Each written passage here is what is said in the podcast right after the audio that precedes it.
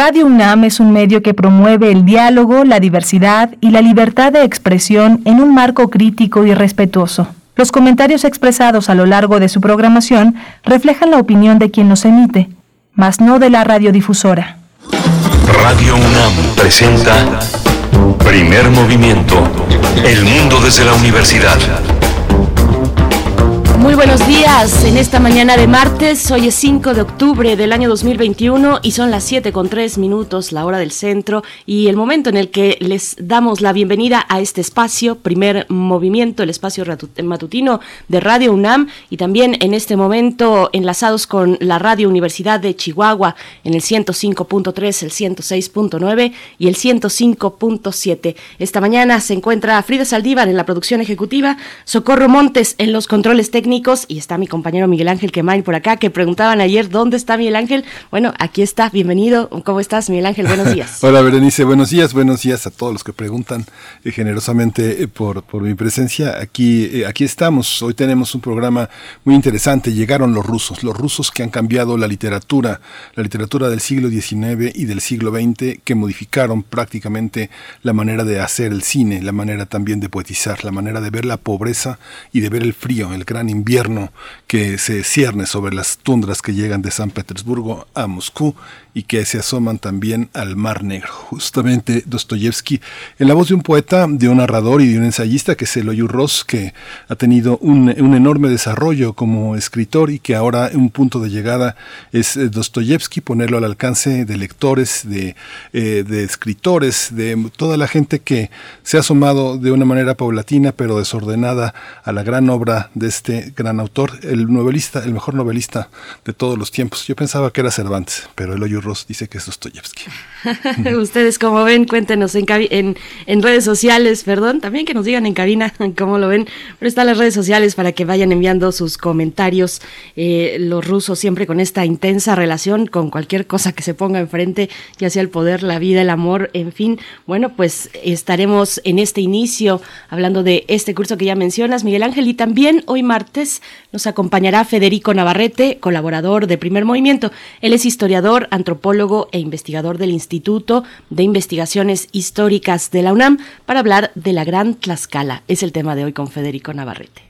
Sí, justamente, y vamos a tener también un recorrido, también un recorrido por los eh, gobernadores que toman protesta en Nuevo León, en Michoacán y en y en eh, y, justamente también en Querétaro. vamos a hablar de estas tres tomas de posesión que resultan pues sumamente importantes en el concierto de gobernanza del país. La poesía necesaria en esta ocasión en la voz y selección de Miguel Ángel Quemain. Vamos a tener también una mesa del día dedicada al teatro, al carro de comedias. Hay un ciclo que se llama Feminas, Feminas Ilustradas, y vamos a hablar con Belén Aguilar. Ella dirige el proyecto del ciclo de biografías de Feminas Ilustradas y con Ingrid Bravo. Ella es autora de los textos de este proyecto. Así es, un proyecto, un ciclo de biografías de féminas ilustradas que correrá, eh, corre ya de eh, los martes 5, es decir, el día de hoy. Estrenan martes de octubre y los martes de noviembre, los dos primeros de noviembre. No se lo pierdan todos los detalles y la conversación en nuestra mesa del día hacia la tercera hora. Nos vamos a ir en este momento con nuestra información sobre COVID-19. COVID-19 ante la pandemia, sigamos informados. Radio UNAM. La Secretaría de Salud informó que en las últimas 24 horas se registraron 303 nuevos decesos, por lo que el número de fallecimientos de la enfermedad de la COVID-19 aumentó a 279.104. De acuerdo con el informe técnico ofrecido ayer por las autoridades sanitarias, en ese mismo periodo se registraron 2.282 nuevos contagios, por lo que los casos confirmados acumulados aumentaron a 3.684.224, mientras que los casos activos estimados a nivel nacional por la Secretaría de Salud son 46.748. La Agencia Europea de Medicamentos recomendó ayer el uso de una dosis de refuerzo con la vacuna BioNTech Pfizer en mayores de 18 años, seis meses después de la segunda dosis, así como una dosis adicional con esa vacuna o la de Moderna a personas inmunodeprimidas al menos 28 días después de completar la pauta. En información de la UNAM, en el último cuatrimestre de 2021 atestiguamos en el planeta niveles de desigualdad y pobreza no vistos desde antes de la Segunda Guerra Mundial, Afirmó así David Gordon, investigador de la Universidad de Bristol, Reino Unido, al dictar la conferencia magistral La pobreza y la pandemia del SARS-CoV-2. Esto en el marco del decimocuarto Diálogo Nacional por un México Social, Desarrollo y Sociedad tras la pandemia, organizado con motivo de los 20 años del Seminario Universitario de, de la Cuestión Social y 10 años del Programa Universitario de Estudios del Desarrollo de la UNAM. También profesor de justicia social en esa institución, eh, David Gordon dijo que 64 países han sido los más afectados económicamente por la pandemia y dijo también que la situación empeorará financieramente durante los cinco años por venir al término de la emergencia sanitaria, estimada a partir de 2023. Dijo también, agregó que las cosas no mejorarán económicamente en el sistema neoliberal que ha ido de 1980 a 2016. Solo el 1% de la población captó el 27% de todo el crecimiento económico. Gordon también abordó las consecuencias en el ámbito de la salud. Dijo que en la medición de la pobreza, de, eh, que en, mayo de este, de este año había más de 7 millones de personas que habían fallecido por COVID-19 y que la influenza de 1918 mató a 17 millones. Enfatizó además que esto ha sido un retorno al número de muertes de, por enfermedades infecciosas, básicamente 100 años antes de la medicina moderna y la síntesis de antibióticos. Estamos eh, en niveles mínimos previos a la Segunda Guerra Mundial, como hemos comentado, por supuesto, acompañado también de un impacto económico masivo.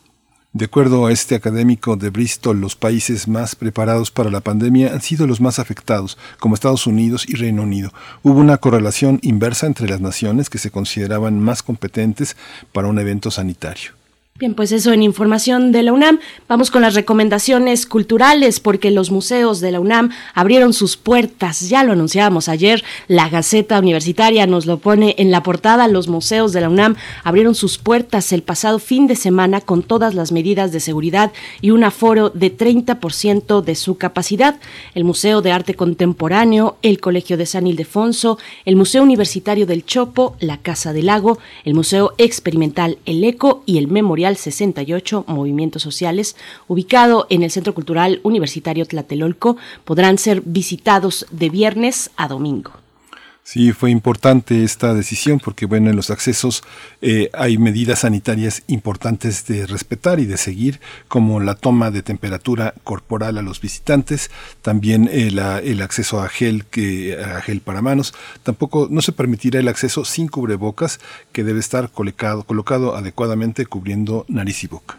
Pues bien, ahí está esta oferta presencial de los museos de la UNAM, un 30% de aforo, eh, visitas de viernes a domingo, pues planeen, planeen sus visitas a estos museos. Nos vamos a ir a música y a invitación también a invitarles a que nos escriban en redes sociales, arroba Movimiento, estamos así en Twitter y en Facebook, Primer Movimiento UNAM. Los pirañas desde Colombia están a cargo de esta canción que se titula Lambada de Oceanía, África y América.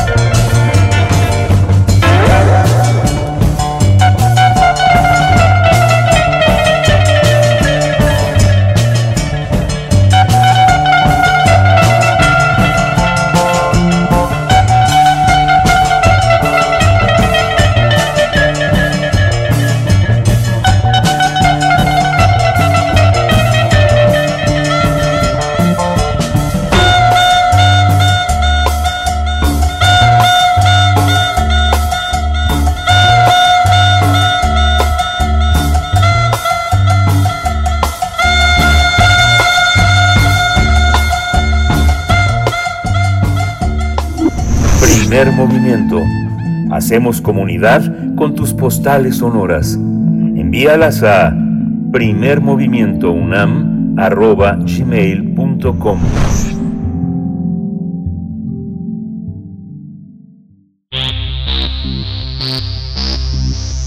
De festivales, ferias y más. Recomendaciones culturales. Nuestra casa de estudios prepara el curso Dostoyevsky, el mejor novelista de todos los tiempos, a 200 años de su nacimiento, dentro del programa Grandes Maestros UNAM, que forma parte de Cultura UNAM.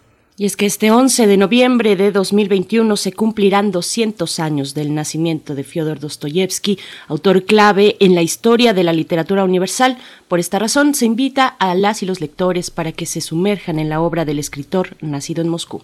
El curso será impartido por el escritor mexicano Eloy Ross los días 6, 13, 20, 27 de octubre y 3, 10 y 17 de noviembre a las 5 y media de la tarde. Eloy Ross describe al autor de Pobres Gentes como el más grande novelista de todos los tiempos. El doctor en Letras Hispánicas por la Universidad de California en Los Ángeles realizará un análisis intelectual y biográfico de Dostoyevsky, así que profundizará en textos esenciales del autor ruso, los cuales ocupan un lugar notable, destacado en la historia de la literatura, como novelas Crimen y Castigo, El jugador o El idiota. Las sesiones van a ser transmitidas por el canal de YouTube de Cultura en Directo UNAM y en diversas cuentas de Facebook de Cultura UNAM. Vamos a conversar sobre el curso que ofrecerá Eloy Ross sobre este escritor ruso supuesto, y nos acompaña precisamente Eloy Ross, escritor mexicano-estadounidense, perteneciente a la generación del crack, estudió lengua y literatura hispánicas en la Facultad de Filosofía y Letras de esta Casa de Estudios de la UNAM, es colaborador de Diálogo, Dos Filos, El Búho, El Mundo, El Nacional, Punto, Revista Universidad de México y Sábado, becario de Limba en poesía en 1989. Eloy Ross, gracias por estar esta mañana en primer movimiento. Buenos días, qué, qué buenas noticias nos traes a este espacio. Bienvenido. Hola, muy buenos días. Muchas gracias por invitarme. Hola Eloy, buenos días. Eh, eh, es un es un rito de paso también a una a una edad donde ya este hay una hay una gran obra eh, detrás tuyo. ¿Por qué enfrentarte con Dostoyevsky, un reto un reto mayúsculo? ¿Qué, ¿Qué le dice a un escritor que también pronto se aproximará a los 60 años? Fíjate que yo creo que más que yo imponérmelo, Dostoyevsky me lo impuso desde ultratumba, porque fíjate que tengo un amor, una pasión por, por este novelista desde que era muy joven, desde que cayó en mis manos eh, Crimen y Castigo, y a partir de allí, como a muchísimos les ha pasado, con una u otra novela del escritor ruso, pues caen en este enamoramiento y bueno, ya lleva que te puedo decir, más de 30 años que sigo y continúo leyendo su obra, así como la de muchos novelistas rusos contemporáneos a él, pero sobre todo la de Dostoyevsky. Y hace, fíjate que hace eh, alrededor de tres años ah, dije, pues me voy, a, me voy a leer toda la obra y releer la obra de Dostoyevsky cronológicamente, al mismo tiempo que voy a leer los cinco volúmenes de la magna monumental biografía de Joseph Frank, este profesor de la Universidad de Yale, está mm, considerada la mejor eh, biografía literaria del siglo XX. Son cinco volúmenes afortunadamente eh, traducidos en el Fondo de Cultura Económica. Y fue una tarea, la verdad, sí fue titánica, sí fue titánica escribirla, fue titánica también leerla y al mismo tiempo releer a la par toda la obra de Dostoyevsky. Y después de casi tres años surgió la oportunidad pues de, sacar todo esto, proyectarlo en este curso de grandes maestros de la UNAM, que la verdad estoy muy contento que me hayan invitado, y es, una, y es ahora más que nunca una oportunidad para que el público en general, adolescentes, este, adultos, personas de cualquier edad eh, interesados en la vasta obra de Dostoyevsky, se acerquen ya sea por primera vez al gran escritor ruso o a alguna de sus novelas. Eh, y nunca es tarde para adentrarse en el mundo de Dostoyevsky.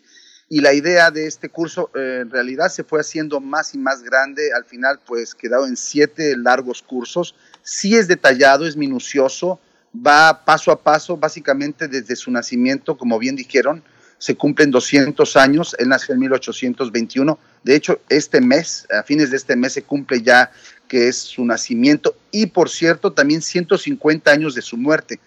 O sea, dos coincidencias que no podíamos dejar pasar y de allí la oportunidad de eh, adentrarnos, ahora sí que se suda concienzudamente en, en su obra y en su vida. Entonces, el curso es las dos cosas, es vida y obra y también dentro del contexto de la cultura, la sociedad, la política, lo que estaba ocurriendo en Rusia justo en esos años mediados del siglo XIX en Rusia y este, la interrelación de Dostoyevsky con sus contemporáneos, con todas las políticas de los zares de Nicolás I y de Alejandro II, los ataques, eh, atentados terroristas que sufrieron ambos, todo el enorme problema de la servidumbre, de los mujiks que venía arrastrándose desde, desde Pedro el, Grande y que sabemos que como nunca se cumplen eh, estos nuevos cambios políticos, sociales que ya apremiaban en Rusia, esto va a terminar eh, como sabemos, en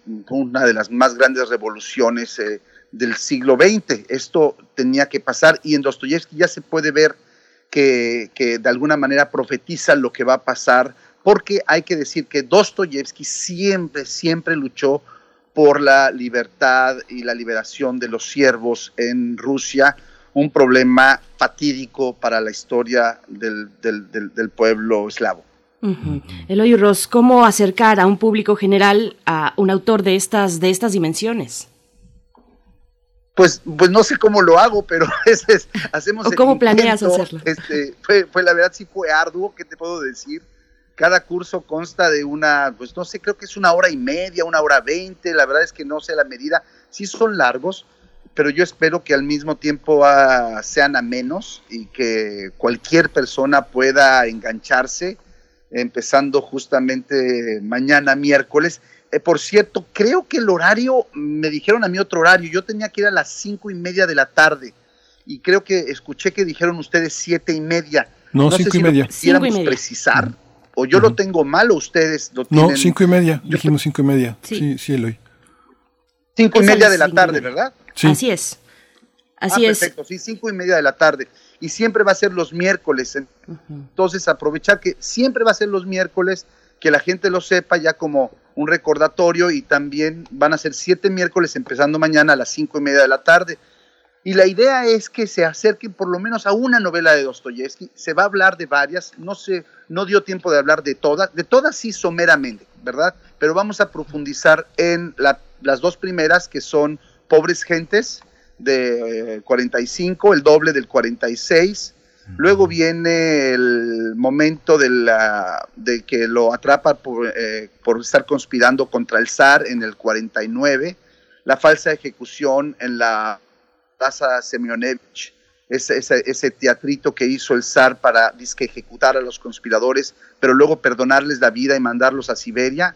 Esos 10 años en Siberia se hablará de la importancia de esos 10 años, cómo transforman a Dostoyevsky de volverlo un liberal y un uh, básicamente enemigo político del zar, lo convierte en un cristiano furibundo, un eslavófilo, un antioccidentalista, lo convierte de lleno a un cristianismo furibundo, ¿verdad? Y prosar, y antisemita. Entonces es una transformación, pues no muy agradable en el ideólogo Dostoyevsky, pero por otro lado una transformación que lo hace, en mi opinión, el mejor novelista de todos los tiempos, porque sus grandes novelas surgen a raíz de su vuelta en 1860, su vuelta a San Petersburgo.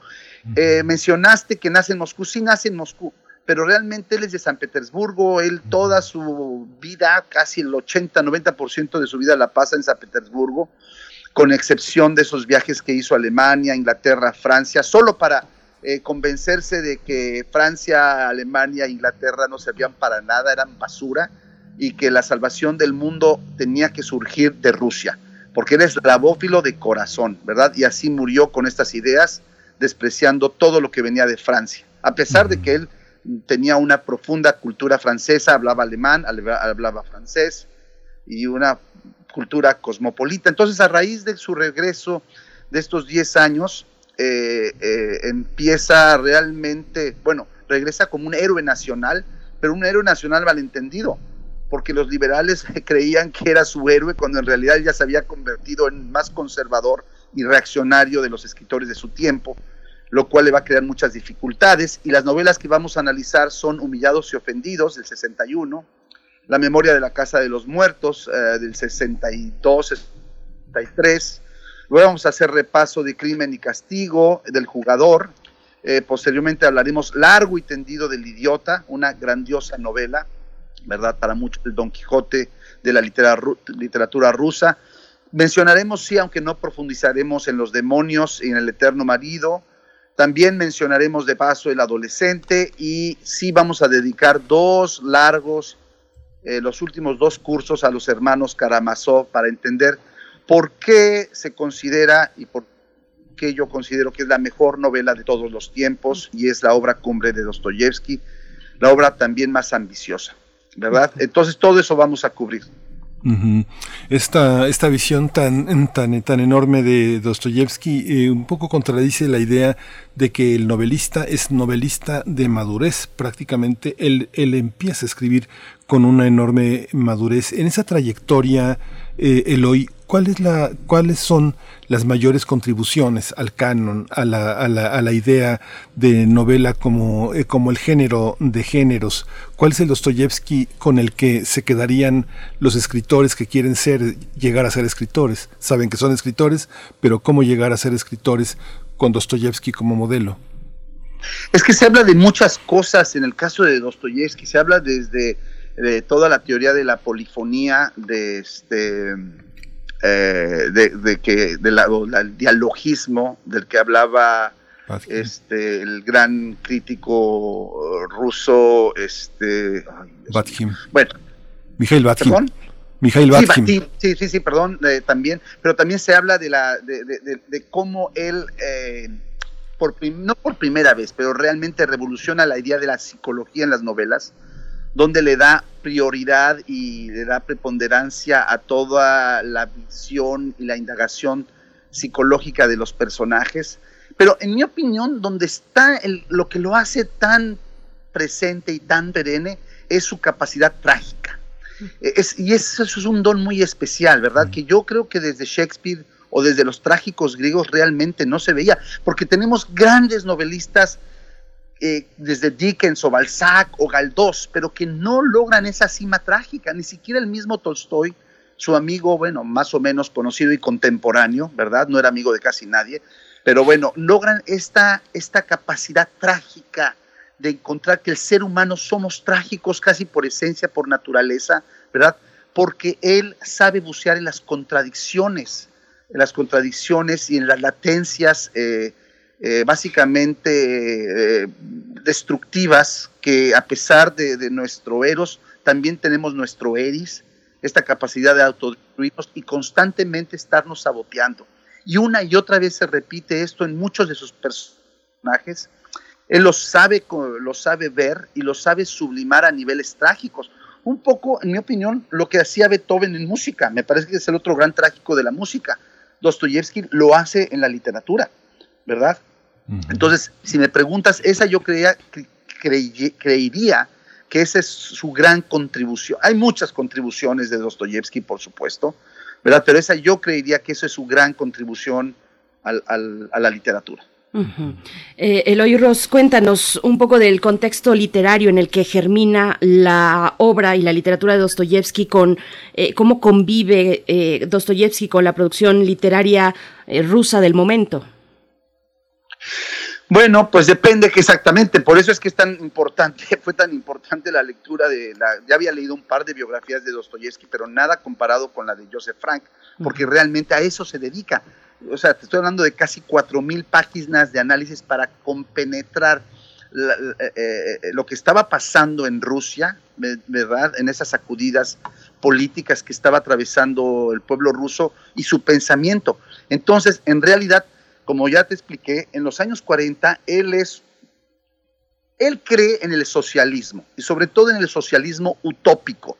Esto que había surgido en Francia con Charles Fourier, con Saint-Simon y con escritores como Eugenio Sue, como George Sand, que era una mujer, pero escribía con seudónimo de hombre. Fue muy importante, por ejemplo, George Sand para él, ¿verdad?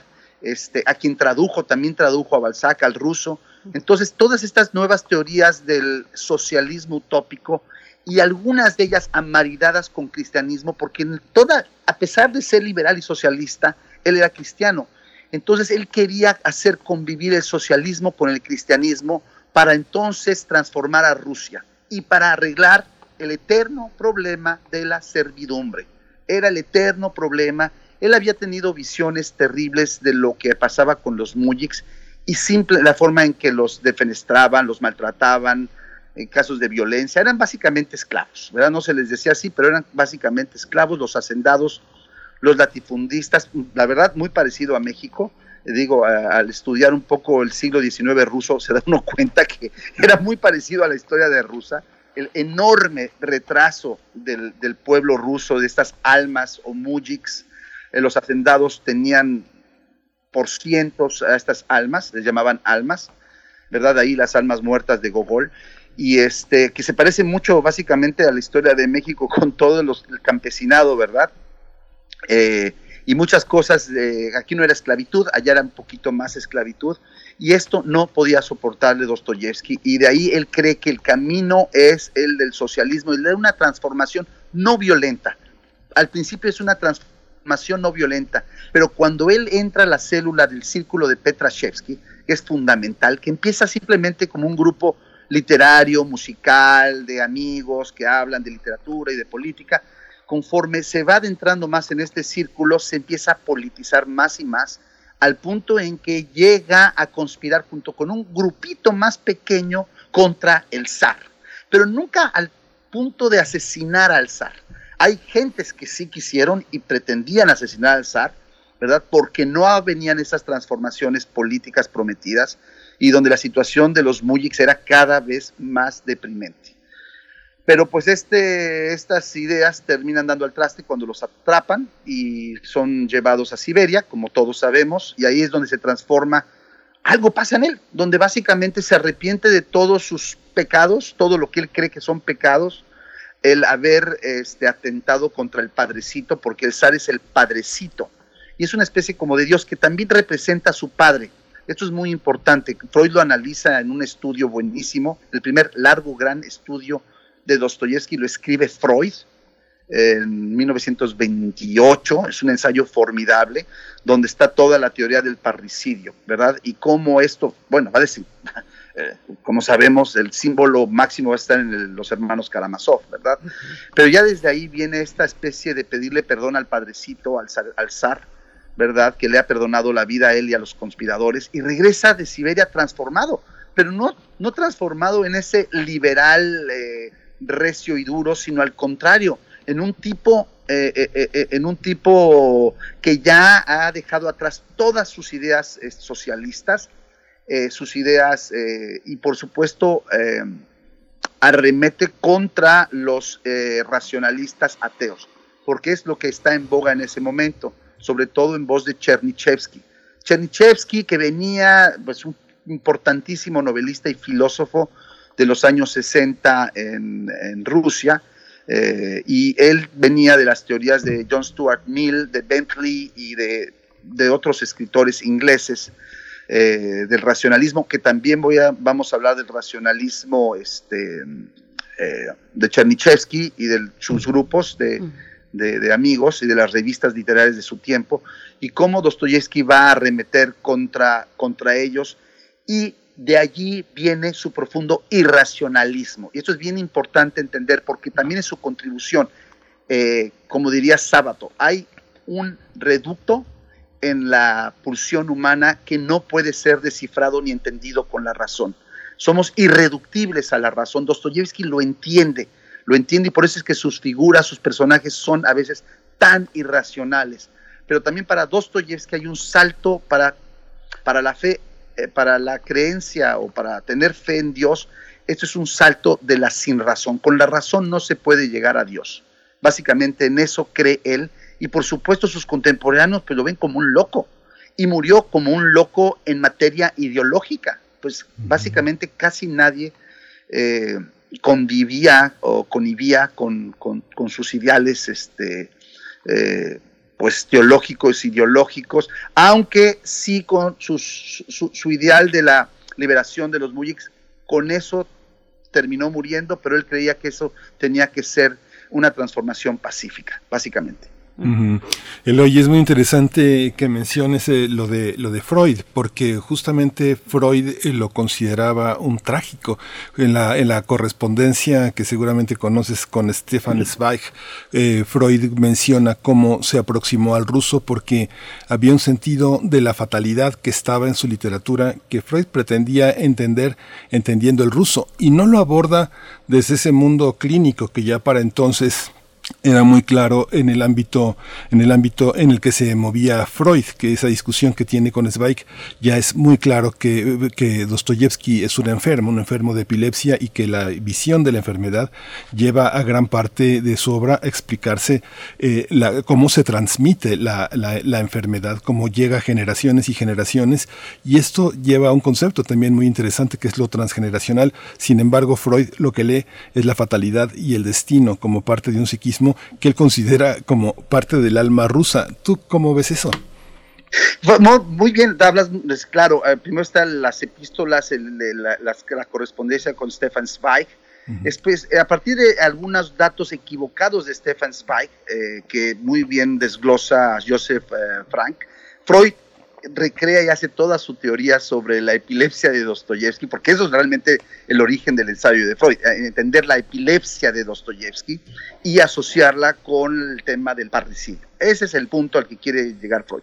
Yo te voy a decir, a mí me convence muchísimo toda la teoría de Freud. El problema es que Joseph Frank no le convence y lo desmantela, dice que todo le parece como todo lo de Freud, muy buen novelista, ¿verdad? A mí, bueno, por supuesto que Freud era el mejor novelista, pero yo sí creo que es muy convincente la teoría de Freud en eh, relacionar eh, el, pues un par de incidentes que tuvo en la adolescencia con el padre, ¿verdad? Eh, con el tema de la masturbación, según esto, y de allí el castigo, y de allí los primeros brotes de epilepsia, luego matan al padre, los mismos mujiks de la hacienda lo matan, y esto lo hace sentir súper culpable a Dostoyevsky a los 16, 17 años, y a partir de ahí, según Freud, coincide con los primeros brotes de epilepsia, etcétera, etcétera.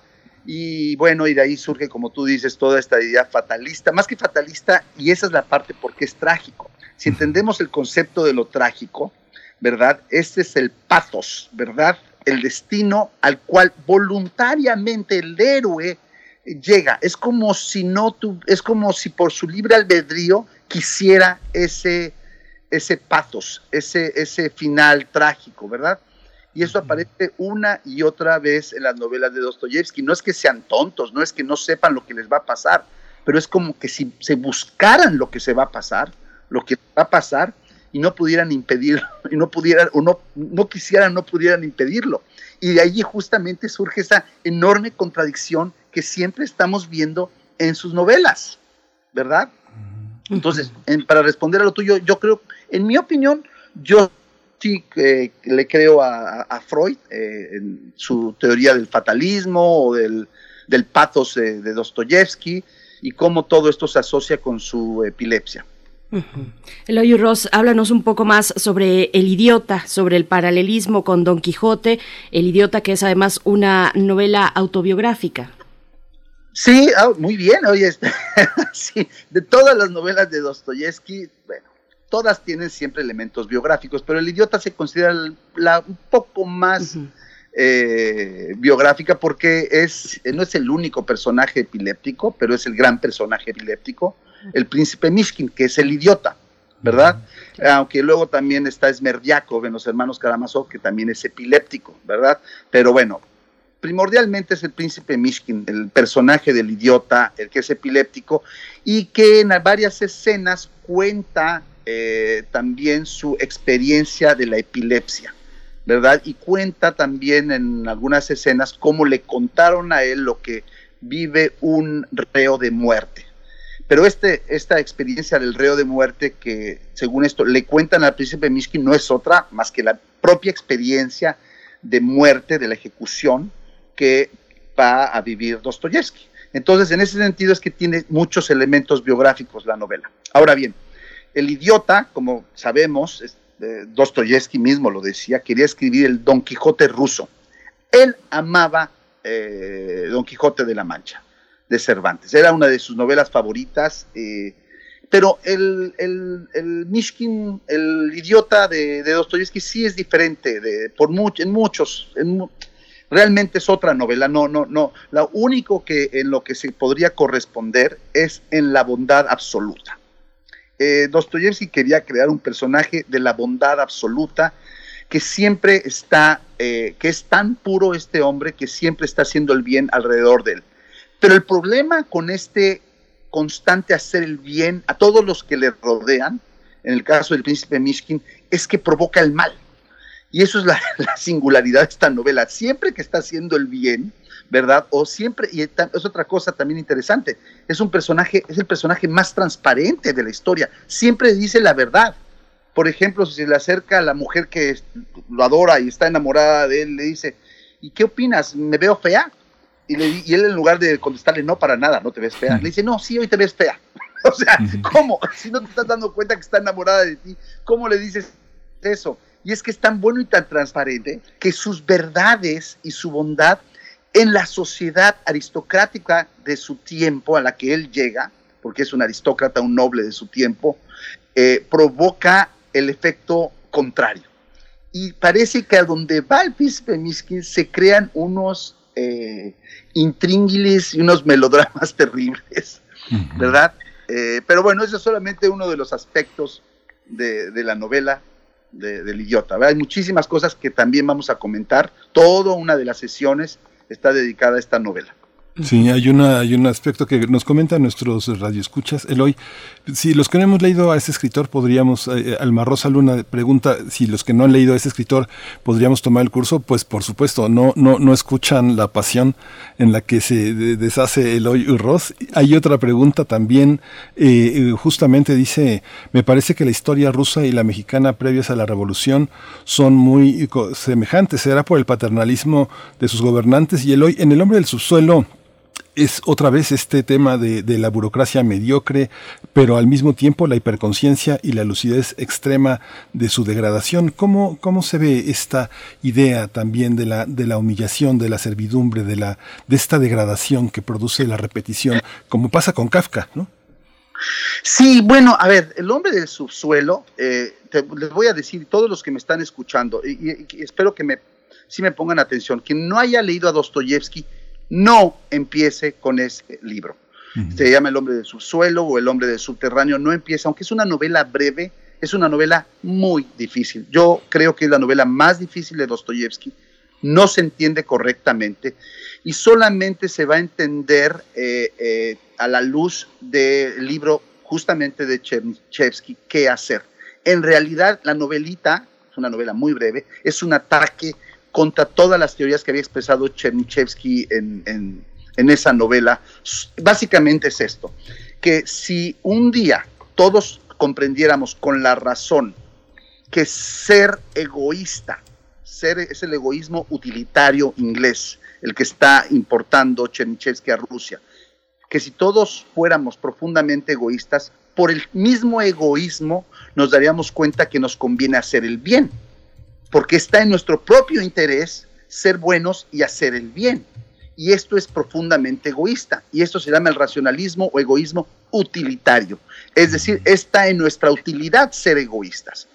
Y todo esto es el despliegue de todo un movimiento filosófico de esa época, etcétera. Y Dostoyevsky piensa que eso es una terrible tontería, básicamente. Y crea este personaje del hombre del subterráneo o el hombre del subsuelo, para demostrar que qué mal, qué equivocadas están estas teorías. El libro es muy difícil, ¿verdad? Eh, tengo que decirlo. Eh, no, es, eh, el que, no es una novela, la, está dividido en dos partes. La primera parte realmente es casi un ensayo, es un ensayo demoledor. La segunda parte es un poquito más novelística, su relación con Lisa la prostituta, ¿verdad? Cómo degrada a la, degrada a la prostituta a grados superlativos, ¿verdad? Es terrible de leer. ¿Verdad? Porque cada vez que la va degradando, se va degradando él a sí mismo. Pero la primera parte, que es la parte ensayística de la novela, Es extrañísima esta primera línea que dice, soy un hombre enfermo. Y a partir de allí va contra todo, como dice el, el, escucha que te mandó el mensaje, va a destruirlo todo y de paso destruirse a sí mismo. Los existencialistas consideran esta novela la pionera, es la primera, eso, y Soren Kierkegaard, con temor y temblor, eh, consideran que son los dos pioneros o fundadores de lo que en el siglo XX va a ser el existencialismo, ¿verdad? Y eh, también es una novela profundamente irracionalista, ¿verdad? Justamente eh, es el ataque contra el racionalismo de su tiempo, ¿verdad? Pero es una novela eh, que no recomiendo que empiece la gente a leer ese libro, a menos que ya se hayan empapado mucho con la obra de Dostoyevsky, entonces sí diría que lean ese librito. ¿Con qué sí empezar entonces, Eloy Ross? Eh, seguramente, bueno, este es un curso abierto y habrá algunos que quieran adentrarse un poco más, comprometerse un poco más. ¿Con qué sí empezar? ¿Con los hermanos Karamazov? La última no, no, no, no, no, no, no, no. empezar con, los hermanos Karamazov tampoco lo recomiendo. Si nunca okay. leído a Dostoyevsky, yo creo que, yo creo que las dos, tres novelas que las que yo empezaría, número uno es Crimen y Castigo, por supuesto. Eh, bueno, así empezó mi pasión y la de varios que conozco, que una vez se engancharon con ese libro ya no volvieron a soltarlo, o con El Jugador. Eh, una es del 66, la otra es del 67, las dos son verdaderos thrillers, en lo que hoy ya se llamaría thrillers, ¿verdad? Hay acción, hay suspenso, hay eh, psicología, hay tragedia, ¿qué te puedo decir? Entonces, cualquiera de esas dos, el jugador es pequeña, como ustedes saben, el Crimen y Castigo es una novela un poquito, un poco más larga, convencional en su, en su extensión, ¿verdad? Esas dos novelas, o la otra novela que fue la primera, la que fue la que lo lanzó al éxito, que se llama Pobres Gentes. Fue su primera novela, es una novela epistolar, eh, con solo dos personajes, una y uno, que se escriben eh, cartas todos los días y van contando sus miserias en el San Petersburgo de su tiempo. Entonces podría ser pobres gentes si la encuentran, este, y también eh, podría ser el crimen y castigo o el jugador. Eso es lo que yo recomiendo. Aquellos que les interese más, más vivamente el tema del presidio y de Siberia, él escribió sus falsas, falsas porque es un personaje inventado, falsas memorias de Siberia que se llaman La Casa de los Muertos o Notas de la Casa de los Muertos. Ese libro también podría ser interesante. Ese yo diría que es el primer non-fiction novel de la historia, eh, porque es una novela, pero es una novela sin ficción. Entonces también podrían empezar con esa. Eloy, pues escucharte verdaderamente es escuchar a un escritor verdaderamente apasionado. Te voy a hacer una pregunta, pero es una pregunta que se llevará a nuestros radioescuchas para el curso. Es una pregunta que es una pregunta doble, como el doble. ¿Es, eh, es, es la religión ortodoxa un sentido que distingue la novelística y la literatura rusa de la literatura europea contemporánea? Y en este sentido, nuevamente te planteo la pregunta de George Steiner, Tolstoy o Dostoyevsky, pero pero yo creo que quedará resuelta en el curso y que se le llevará a nuestras radioescuchas. Claro, mencionas el... famoso libro de George Steiner, Tolstoy o Dostoyevsky, creo que ya la respuesta ya, ya la sabes, ¿verdad? sí, pues Eloy, muchas gracias. Berenice. Muchas gracias, hasta pronto. Gracias a ustedes. Gracias, Eloy. Pues ahí están las coordenadas. Ustedes se pueden acercar. Es eh, los días 6, 13, 20 y 27 de octubre 3, 10 y 17 de noviembre a las 5.30 de la tarde. Podrán acercarse a, a, través del canal de YouTube de Cultura UNAM, de Cultura en Directo UNAM. Son sesiones que están abiertas eh, igualmente en las diversas cuentas de Facebook de Cultura UNAM. Pues bueno, allí estarán, eh, si ustedes tienen el deseo de acercarse al gran Dostoyevsky a través de este curso que ha diseñado Eloy Urroz. Muchas gracias, gracias. Pues bueno, vamos, vamos a ir con música. Que vamos a escuchar es un poco de New Wave eh, soviético, un poco de synth pop. Se llama Alliance. Nazaré es la canción de 1987.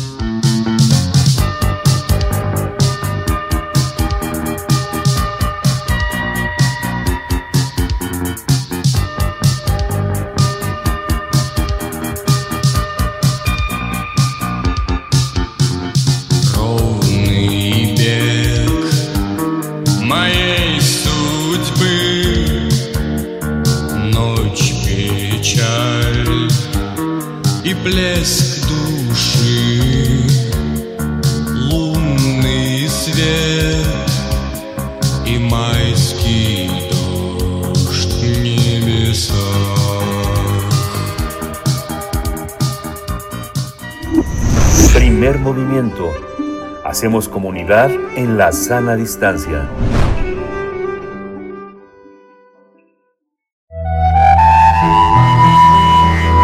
Otras historias de la conquista.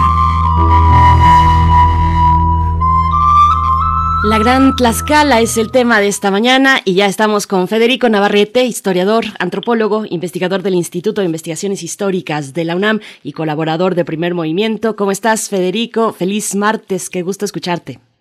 Hola, buenos días, Berenice. Buenos días, Miguel Ángel. Hola, Federico, buenos días. Buenos días. Es un gusto escucharlo siempre también. Gracias, querido. Te escuchamos, La Gran Tlaxcala. Pues mira, es una eh, justamente ahora que, que, le, que leíste tú la frase que, que les propuse para para esta presentación, pues me hizo eco con una, que generalmente cuando hablamos de la gran, hablamos de la gran Tenochtitlán, inclusive hay una canción popular este, muy conocida de la gran Tenochtitlán, y generalmente pues eh, el, nacionalismo mexicano eh, y la propia corona española, hay que decirlo, siempre enfatizó mucho la gloria de, del imperio mexica, porque era el antecedente de la gloria de la Nueva España y luego se convirtió en el antecedente de la gloria patriótica de nuestro país, según el nacionalismo. Eh, a los nacionalismos les gusta mucho siempre pues, exaltar lo, excepcional de cada nación, ¿no? Este, y, y rara vez se utiliza, entonces por eso hablamos y es tan frecuente que escuchemos la frase la gran Tenochtitlán, porque pues es, es el imperio mexica, es la conquista, es luego la Ciudad de México colonial y finalmente es la Ciudad de México capital de un país que lleva su nombre, ¿no? Es, es como también la celebración de la Gran Tenochtitlán también tiene mucho de centralista, obviamente, ¿no? Y, y en cambio, Tlaxcala es una ciudad a la que rara vez se le utiliza ese, ese, ese adjetivo. Sin embargo, en, digamos a mediados del siglo XVI, eh, 20, 10, 20, 30 años después de la conquista, es muy probable que Tlaxcala eh, fuera la que recibiera ese adjetivo si le hubiéramos preguntado a los indígenas de la Nueva España cuál era la gran ciudad. Eh, este, Tlaxcala eh, había sido, eh, no solo había ganado la guerra de la conquista y había derrotado a los mexicas junto con los españoles y los texcocanos y otros aliados, sino que en los siguientes eh, 20 años, después de 1520 hasta 1550, las siguientes, las siguientes tres décadas, Tlaxcala se refundó como ciudad.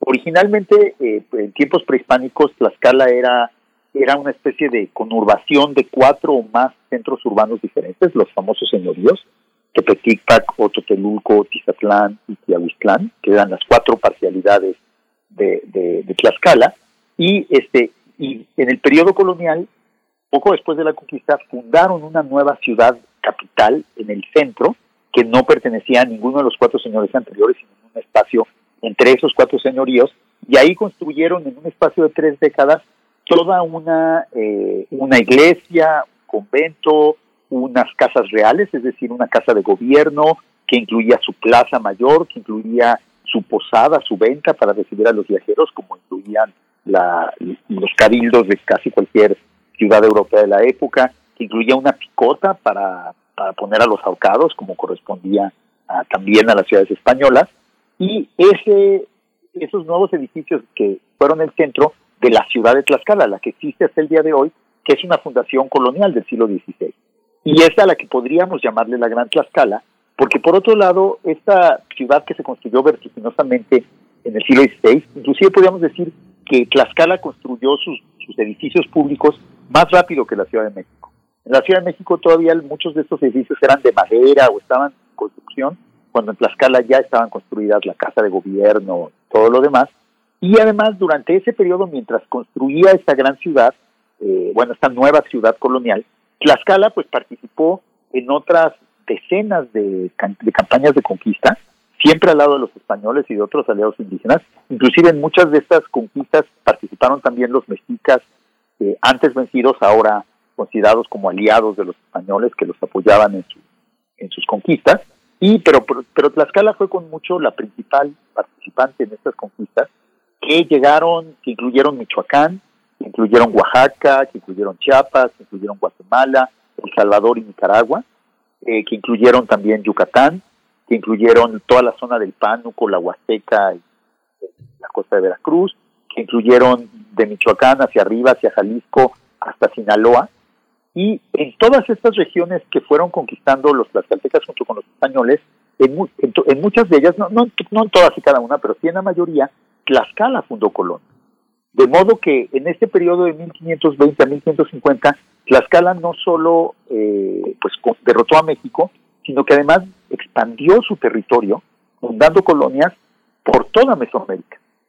las colonias de guatemaltecos, eh, perdón, de tlaxcaltecas y de otros eh, pueblos indígenas del Valle de, Puebla, como Cuauquecholan o Huaquechula, como se llama ahora, eh, subsisten en Guatemala hasta la fecha hasta recientemente había barrios en Guatemala y en El Salvador que eran conocidos como barrios de mexicanos o barrios de nahuas y que eran los descendientes de estos colonos tlaxcaltecas que llegaron en el siglo XVI.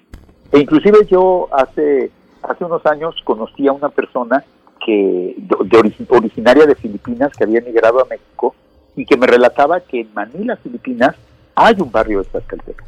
Es decir, hay personas que todavía se identifican como descendientes de unos colonos tlaxcaltecas que llegaron junto con los españoles en el siglo XVI, justamente cuando se estableció eh, la famosa ruta de, que unía marítimamente Acapulco con, Filipinas, la, famosa nao de China. ¿no? Entonces, digamos que Tlaxcala eh, expandió su territorio.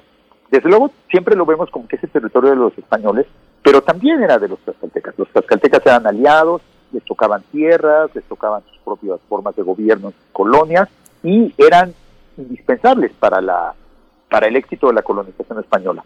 Los españoles no hubieran podido colonizar el norte si no hubieran venido acompañados por, por indios indígenas del centro de México, tlaxcaltecas, mexicas, talcas, eh, texcocanos, de todos los pueblos, pero sobre todo tlaxcaltecas, que siempre eran los más numerosos, porque esos colonos eran los que llegaban a plantar el maíz, los que llegaban a cuidar los animales y eran los que permitían que los españoles pudieran explotar las minas y puedan dedicar a lo que realmente les importaba, que era extraer el mineral. Entonces, estos, aparte, estos colonos, las caltecas y otros pueblos mesoamericanos que llegaron a las, a las zonas del norte, también fueron claves en ir convenciendo a los pobladores de la región que colaboraran con los españoles. Eh, tenemos, por ejemplo, documentos de San Luis Potosí en que los chichimecas de, de esa zona, los chichimecas era el nombre que se les daba a los pueblos cazadores recolectores que vivían en esa región, los chimecas de esa zona negocian con los tlaxcaltecas porque los consideran sus primos, porque los tlaxcaltecas también eran chichimecas, lo mismo que otros pueblos del centro de México, ¿no? Los pueblos del centro de México siempre recordaban su origen en el norte y su, vinculación con la vida chichimeca, y entonces en el siglo XVI esa vinculación fue, fue para, les sirvió para colonizar de nuevo el norte como agricultores y para relacionarse con los pueblos del norte. Entonces, cuando hablamos de la expansión del imperio español, pues no es inexacto, desde luego el imperio español se expandió, pero también podríamos hablar paralelamente y, sin que sea contradictorio de una expansión de, la ciudad de Tlaxcala o del Altepetl Tlaxcalteca que le permitió de los hechos, digamos que si viéramos el territorio que tenía Tlaxcala en 1540, 1550, y, de hecho a finales del siglo XVI, todavía en la segunda mitad del siglo XVI la expansión continuó, si vemos el territorio que ocupaban las colonias tlaxcaltecas en ese momento, a finales del siglo XVI, Resulta que Tlaxcala era mucho más grande que, el, que lo que jamás fue eh, lo que llamamos el Imperio Mexica. Ocupaba un territorio mucho más amplio, tanto hacia el norte y tanto hacia el sur, y llegó mucho más lejos de lo que jamás llegaron los mexicas. Desde luego que siempre esto lo vemos como que fueron los españoles los que llegaron y los tlaxcaltecas los acompañaron, pero en realidad los que conocían el terreno, los que tenían los contactos en las diferentes zonas, los que sabían cómo hacer la, la expansión, eran los tlaxcaltecas. Entonces, no me parece exagerado decir que Tlaxcala también se expandió a la par del Imperio Español, no como una entidad enemiga del Imperio Español, sino como una entidad aliada, como parte del propio imperio, pero con sus propios, este, con sus propios territorios y sus propios colonias. Entonces creo que estos dos elementos nos permiten hablar de la gran Tlaxcala y reconstruir una historia que, pues, que hemos suprimido, ¿no?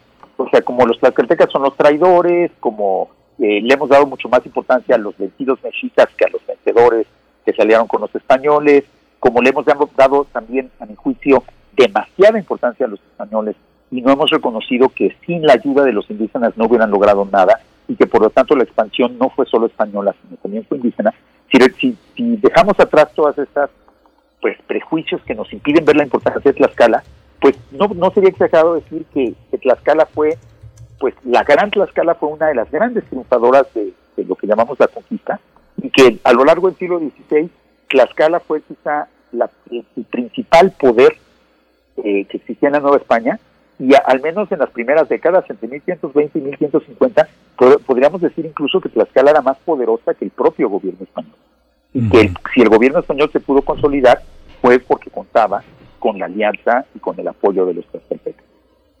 Sí, es muy impresionante porque yo me explicaba por qué, por qué la influencia del náhuatl en esa zona, Federico, de Honduras, El Salvador, Guatemala y Nicaragua, porque bueno, se dice que llegó eh, alrededor del, del, año 900 y que justamente fue por inmigrantes soltecas, pero el otro, la otra gran expansión es justamente en este gran municipio que en El Salvador se llama Mexicanos, con J, es uno de los es el tercero o quinto, no recuerdo ya cuál es el, pero es uno de los municipios más poblados y mexicanos, es eh, muy, muy importante y es importante pues desde 1524, ¿no? Sí, el, de hecho, como, como ya hemos eh, visto hace unos meses, de hecho, el, el náhuatl fue la, lengua vencedora de la conquista española. el español no se expandió por todo el territorio y la mayoría de los indígenas no aprendieron español. Pero en cambio, el náhuatl sí se expandió por todo el territorio de la Nueva España y se convirtió en una lengua franca. De hecho, podemos decir que los españoles gobernaron a la Nueva España en náhuatl, no en español. Y eso también es porque pues lo hacían por medio de estos eh, de estos pueblos aliados como los tlaxcaltecas que eran nahuatlates. ¿no? El, el, el, éxito del náhuatl en el periodo colonial es un índice muy claro de la importancia de los indígenas conquistadores. Por supuesto, pues Federico Navarrete, te agradecemos esta participación como siempre. Invitamos a la audiencia que se acerque a la entrega más reciente de Noticonquista en el sitio noticonquista.unam.mx, Cristianización y Arte en el siglo XVI. Así es que bueno, está hecha la invitación y nos encontramos contigo en 15 días. Claro que sí, con todo gusto. Gracias. Pedimos a la radio, a la radio Universidad de Chihuahua. Nos encontramos mañana de 6 a 7 de la mañana, de 7 a 8. Quédese aquí en primer movimiento. Regresamos en un par de minutos. Síguenos en redes sociales. Encuéntranos en Facebook como Primer Movimiento y en Twitter como arroba PMovimiento. Hagamos comunidad.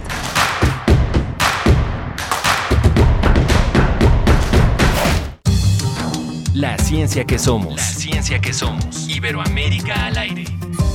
Descubre la ciencia que está presente en tu día a día a través de cápsulas, reportajes, entrevistas y reportes en vivo. Viernes de 10 a 11 horas por el 96.1 FM. La ciencia que somos. Iberoamérica al aire.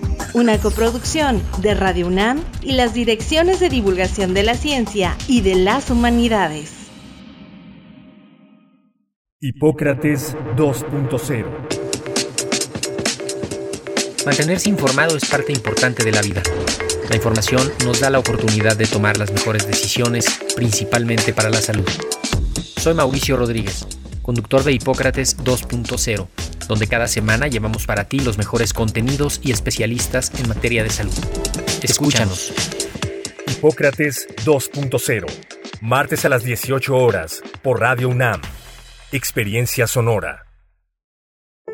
¿Qué tienen en común Margarita la distraída y Patricio el olvidadizo? Que su INE ya está vencida y van a ir a renovarla. Si tu INE también perdió vigencia, es momento de renovarla. No dejes pasar más tiempo y actualízala. Haz tu cita en INETEL 804 33 2000 o en INE.mx. Podemos pensar de forma distinta, pero tenemos algo que nos une. Nuestro INE. Mi INE nos une. La vacunación contra la COVID-19 sigue en marcha. Están llegando millones de dosis eficaces y seguras aprobadas por organismos en todo el mundo. Muy pronto será tu turno. Visita mivacuna.salud.gov.mx. Recuerda, la vacunación es universal, gratuita y voluntaria. Cuidémonos entre todos, vacúnate y no bajes la guardia. Gobierno de México. Este programa es público ajeno a cualquier partido político. Queda prohibido el uso para fines distintos a los establecidos en el programa. Cualquier mujer que viva un evento de violencia puede solicitar medidas de protección. Con las abogadas se solicita y de ahí ellas hacen una solicitud ante un juez de control en materia penal. El mismo día que se solicitan las medidas, el mismo día el juez da la resolución. Seguimos construyendo igualdad. Sintonízanos este miércoles a las 10 de la mañana. Tenemos como invitada a la maestra Angélica Patlán, encargada del área de medidas urgentes de protección de la Secretaría de las Mujeres de la Ciudad de México, que nos habla sobre violencia hacia las mujeres y medidas urgentes de protección. Escuchar y escucharnos, construyendo igualdad, octava temporada.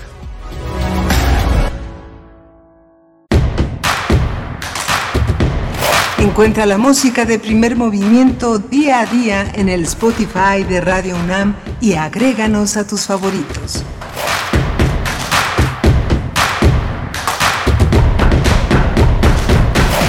Hola, buenos días. Ya son las 8 de la mañana con 3 minutos y le damos la bienvenida a la radio Nicolaita allá en Morelia, Michoacán, la radio universidad en ese gran, en ese gran estado. Estamos eh, hoy en, en, en, cabina, Frida Saldívar en la producción ejecutiva, Violeta Berber en la asistencia de producción y mi compañera Berenice Camacho al otro lado del micrófono. ¿Cómo estás, querido Miguel Ángel? Buenos días, buenos días a la audiencia, a, también a quienes eh, se acercan desde el 104.3 en la radio Nicolaita a esta transmisión, una transmisión que también se da, por supuesto, a través del 96.1 de la frecuencia modulada, del 860 de la M y de en www.radio.unam.mx. Hoy es martes 5 de octubre y tendremos a continuación en nuestra nota nacional, pues vamos a dar un repaso, una revisión por algunos de los estados donde ya se han tomado protesta por parte de los nuevos gobernadores. Es el estado de Nuevo León, también en Michoacán y en Querétaro. Vamos a estar dando este seguimiento de cómo estuvieron y en qué contexto las tomas de protesta de los recién llegados gobernadores a estos tres estados, Miguel Ángel. Sí, vamos a tener eh, también eh, la, en la siguiente, va a ser toda la hora, la de, de 8 a 9 de la mañana, este recorrido con periodistas como normalmente, eh, habitualmente lo hacemos, con este reporte que recoge los principales aspectos de estas tomas de posesión, el gabinete que heredan quienes se van, todas estas eh, cuestiones informativas que son importantes que tengan ustedes, nuestros radioescuchas, y bueno, y seguiremos eh, con una mesa del día dedicada al teatro, al carro de comedias con el ciclo Feminas. Vamos a tener la presencia de Belén Aguilar, que ella dirige el proyecto, y con Ingrid Bravo, y es autora de los textos de este, eh, de este proyecto que tiene la universidad en el ciclo de biografías de Feminas Ilustradas, así se mm. llama. Así es. Y bueno, algunos comentarios en la audiencia, eh, pues muy, muy entusiastas también eh, quedaron algunos de nuestros radioescuchas después de esta conversación la hora anterior con Eloy Ross, escritor eh, perteneciente a la generación del crack y que bueno, presenta para Cultura UNAM un curso eh, sobre Dostoyevsky. Entonces por acá nos preguntaban con cuál empezamos, con qué libro empezar. Bueno, el mismo Eloy Ross nos decía, Crimen y Castigo, eh, es una buena opción. El jugador también y Pobres Gentes nos daba esas tres eh, maneras de acercarnos, eh, si no lo hemos hecho antes, a Dostoyevsky. Y pues bueno, por supuesto, acercarnos a la, al curso que, que se dará, que estará corriendo en este mes de octubre, a partir ya del día de mañana. Mm, ay, ahorita se me fue la fecha. El miércoles, sí. Sí, del día miércoles mañana. 6, 6 de octubre. Exactamente, y también eh, en noviembre estará corriendo este, este curso y estará disponible en las redes de Cultura UNAM, en Facebook y también en el canal de YouTube. Exactamente. Pues, pues, ahí están preguntándonos eh, con qué empezamos y, y, que muy interesante la charla, pues es que contagia su entusiasmo Eloy sí. Urros sobre, sobre Dostoyevsky y sobre la literatura rusa. Sí, ha sido Eloy Ross fue escribiendo muchas novelas eh, con el paso con el paso del tiempo. Es un estupendo novelista, con todo y que él inició prácticamente su carrera eh, de escritor con, con, con poesía. Un, era conocido por su trabajo poético y finalmente quedó este atrapado en esta voluntad de la novela, en esta voluntad de contarlo todo, como, como pasó con Dostoyevsky. Esa idea de ser el Quijote era la idea de la novela total, ¿no? Así es. Bien, pues, pues ahí está. Vamos a ir en este momento ya con nuestra nota nacional, las tomas de protesta de nuevos gobernadores en distintos estados de la República. Primer movimiento. Hacemos comunidad en la sana distancia.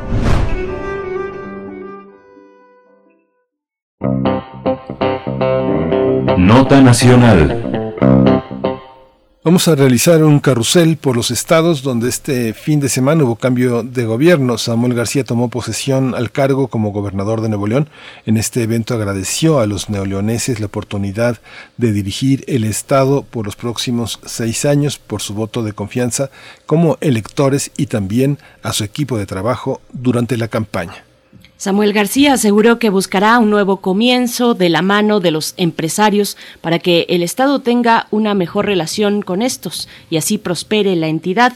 En el evento destacó que no habrá espacio para la ineptitud y mucho menos para la corrupción. Y bueno, para hablar de esta toma de protesta nos acompaña a través de la línea Liliana Elosegui, periodista y cofundadora de Verificado MX. Liliana Elosegui, gracias por estar aquí con nosotros una vez más. Bienvenida a Primer Movimiento. Buenos días. Buenos días, Berenice y Miguel Ángel. Como siempre, un gusto estar con ustedes y saludarles a ustedes y a sus radioescuchas. Gracias, Liliana. Eh, ¿cómo, ¿Por dónde empezar con, eh, con Samuel García? Polémico, polémico en un giro de tuerca, eh, en una vuelta de tuerca en Nuevo León. ¿Cómo, ¿Cómo ha sido todo este proceso desde que ganó hasta hoy? Así es, bueno, pues eh, con apenas seis años de experiencia en cargos públicos, bueno, Samuel García Sepúlveda asume la gubernatura de Nuevo León con altas expectativas ¿no? de la ciudadanía en torno al nuevo Nuevo León que ofreció construir eh, alejado de eso que llama la vieja política. no eh, Samuel García, con 33 años, pues es el, el gobernador más joven que ha tenido Nuevo León en la historia contemporánea del Estado.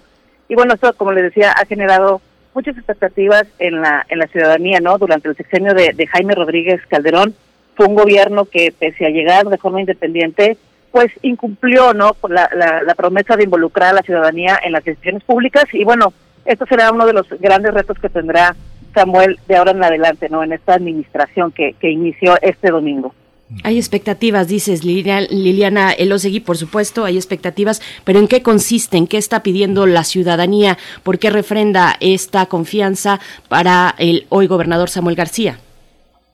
Pues el Estado enfrenta grandes retos, ¿no? Sin duda, eh, obviando un poco el tema de, la salud y la reactivación de la economía en un contexto de pandemia, porque pues es claro que son temas eh, que nos impactan a nivel nacional.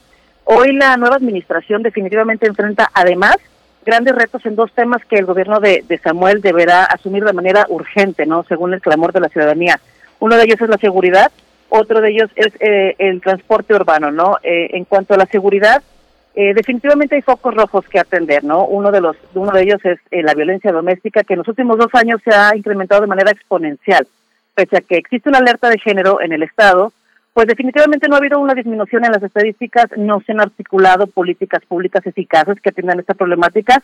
Y bueno, otro de los puntos eh, dentro del rubro de la seguridad es eh, la desaparición de personas en el Estado, ¿no? Es un tema que ha sido ignorado del debate público, pese al tesón de las organizaciones de la sociedad civil y para que tengan un contexto, eh, en 2015 que se tiene registro aproximado de 2.400 eh, personas desaparecidas en los seis años, eh, en, este, en este tiempo, ¿no?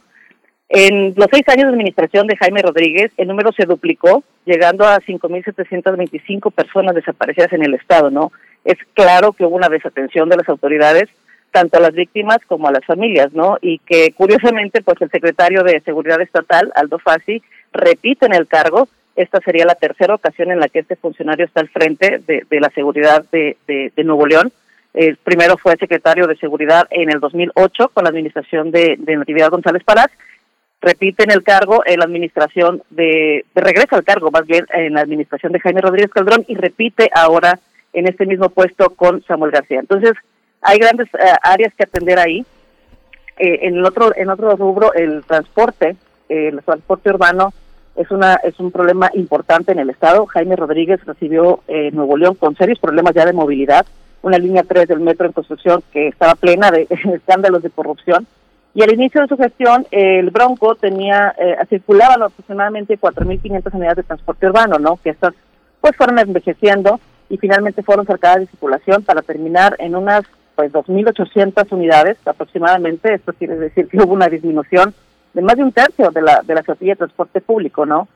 Obviamente con lo que con los problemas que esto conlleva, ¿no? La, la reducción de frecuencias de paso, la saturación de unidades, las largas esperas y que son pues principalmente los afectados la ciudadanía, ¿no? Eh, condenada a usar un sistema de transporte cada día más obsoleto, más ineficiente, inseguro y que obviamente no llena las necesidades de movilidad de una metrópoli como la como la de Monterrey, ¿no?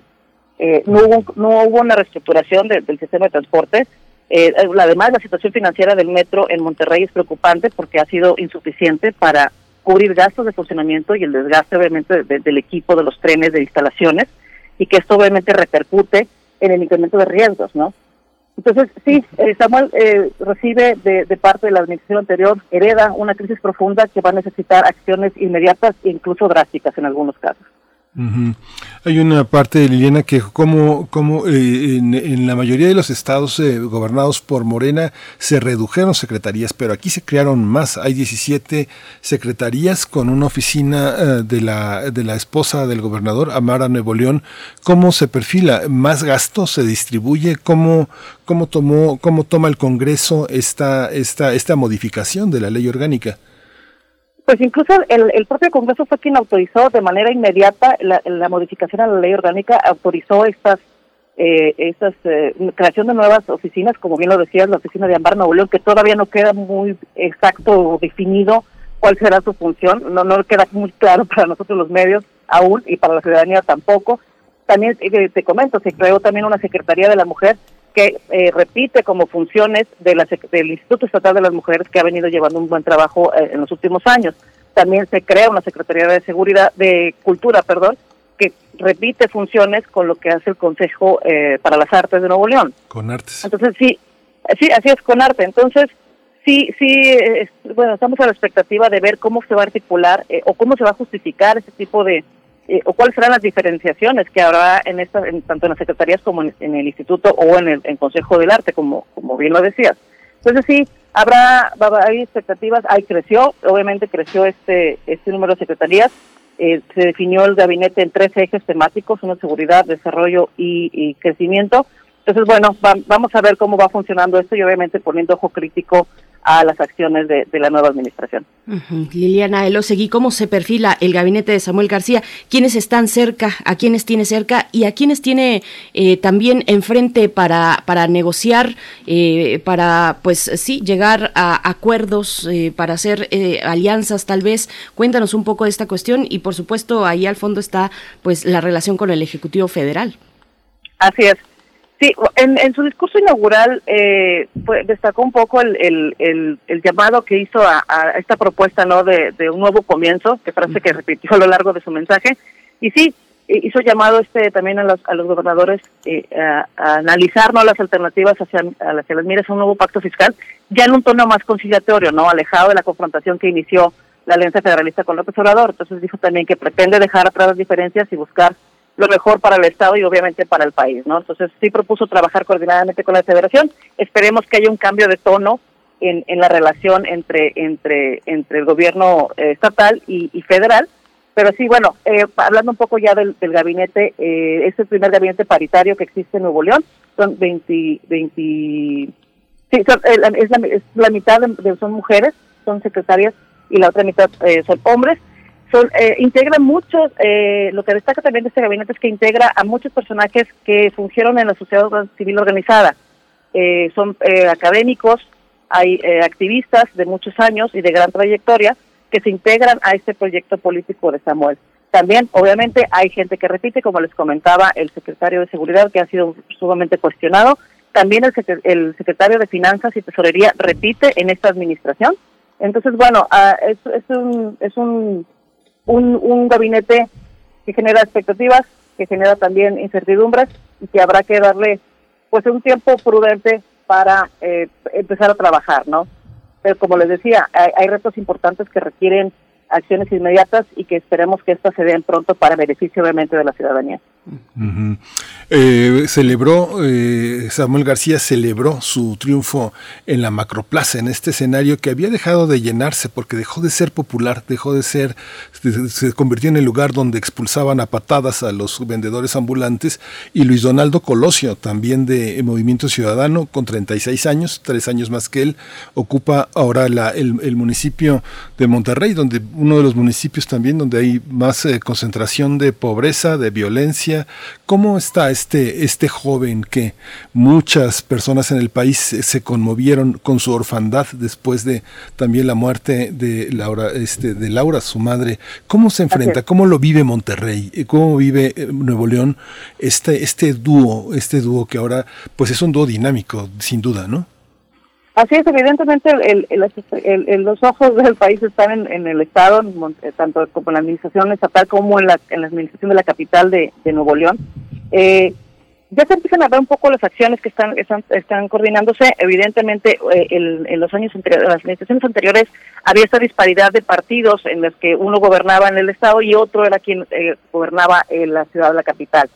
en esta ocasión, es, por, volvemos a tener una, un mandato eh, que viene de un mismo partido, que obviamente hay acuerdos y proyectos en común. Entonces, bueno, ya empezamos a ver un poco eh, cómo va a ser el trabajo coordinado de, esta, de, estas dos administraciones. Ah, en estos momentos eh, se empieza ya a discutir el tema del mando único. El Estado solamente tenía injerencia en cierta parte de la administración de seguridad en el, en el municipio de Monterrey. la capital era quien absorbía este, este, esta carga. En este momento se está discutiendo ya el tema del mando único que sea ya sea el Estado quien asuma las, eh, las funciones de seguridad en Monterrey y en el área metropolitana, ¿no? Que esto obviamente pues permitirá eh, una mejor coordinación, una mejor trabajo más eficiente en cuanto a, la reducción de delitos y a la acción eh, en, contra de los delitos, ¿no? Entonces, bueno, pues esperemos también que esto sea en beneficio de, la ciudadanía de Nuevo León y de Monterrey. Liliana, nos comentabas, a ver si, si no entendí mal, que va a repetir el secretario de Seguridad, es decir, será heredado del gobierno de Jaime Rodríguez Calderón, eh, pero ¿cómo, qué, qué, resultados entregó? ¿Por qué esta consideración con, con este secretario de Seguridad? Porque entiendo, y, y, según lo que nos has dicho, pues los resultados no fueron mm, tan buenos, por ejemplo, en temas de homicidio, de violencia sexual. Cuéntanos un poco de esto, por favor. Así es, es una, es una decisión que sorprendió a, a, quienes eh, incluso lo, han apoyado en campaña, incluso quienes votaron por él, la ciudadanía sí ha hecho este reclamo de, de, cuestionar por qué repite este personaje.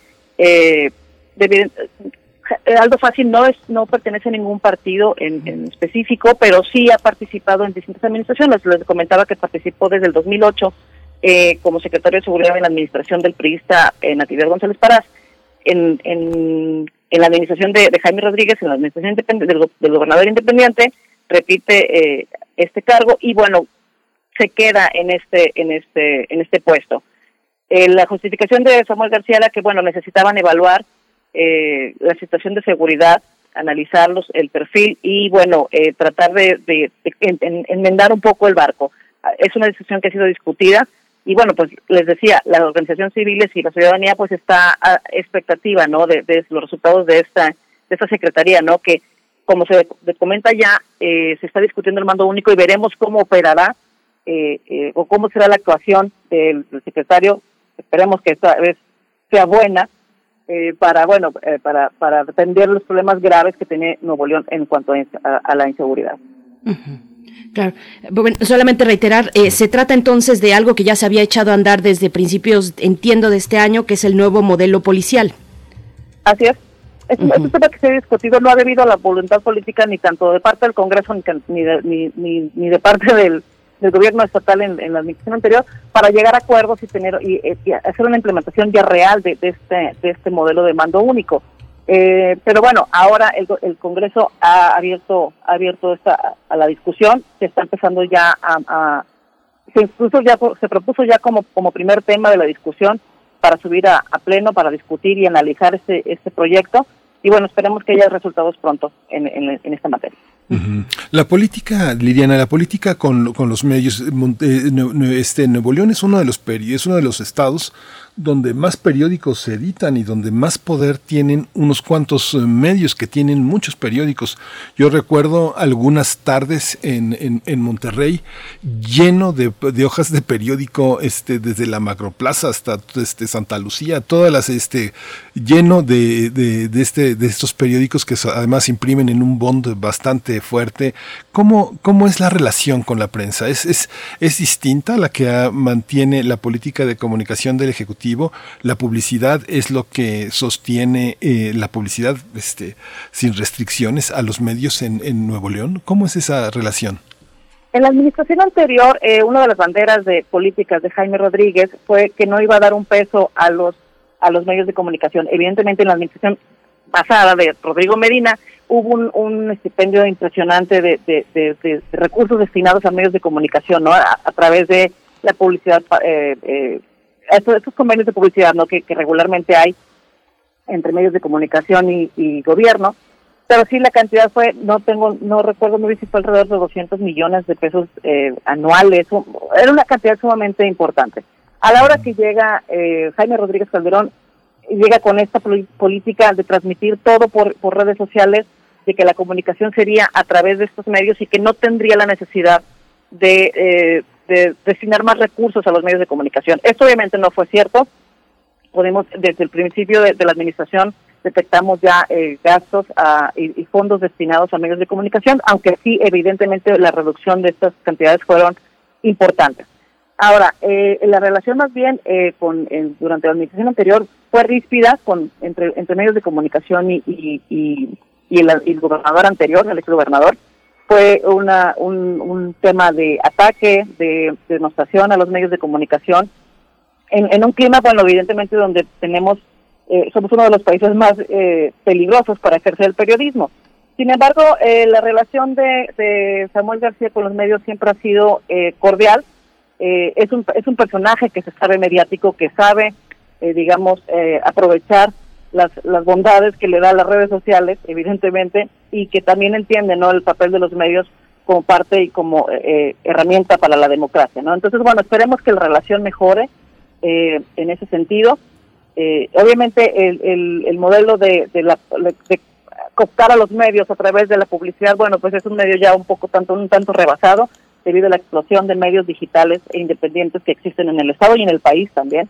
Entonces, bueno, esperamos que la relación sea mucho mejor eh, en cuanto al, flujo de comunicación que exista entre el Estado y los medios para obviamente eh, compartir esta información con, con nuestras audiencias. Bien, Liliana Elosegui, por último, eh, un tema que está en tercer, tercer nivel tal vez, eh, o, más, un poco más atrás, no lo sé, pero que ha generado bastante polémica. Sí, no es una cuestión económica o de seguridad o de salud, pero este cambio en el escudo eh, del Estado, cuéntanos un poco de esa polémica, en qué contexto sucedió, qué se ha dicho al respecto.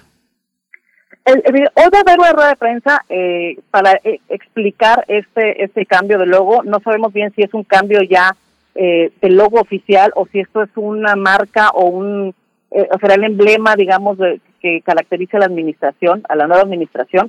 Eh, eh le digo, no, no tenemos más datos. Obviamente existe una ley de, dentro de la Constitución de Nuevo León que protege el escudo, que, que especifica sus usos, etcétera. Entonces, bueno, todavía no hay mucha información al respecto, pero sí sí generó una incomodidad en los medios, en, en, en las redes sociales sobre todo y en la ciudadanía eh, este, este nuevo logo de un escudo abstracto con una, un león también, una imagen un tanto abstracta de, de, del que será como el logotipo de esta, de esta administración, que lo podrán ver en las redes sociales del gobierno de Nuevo León.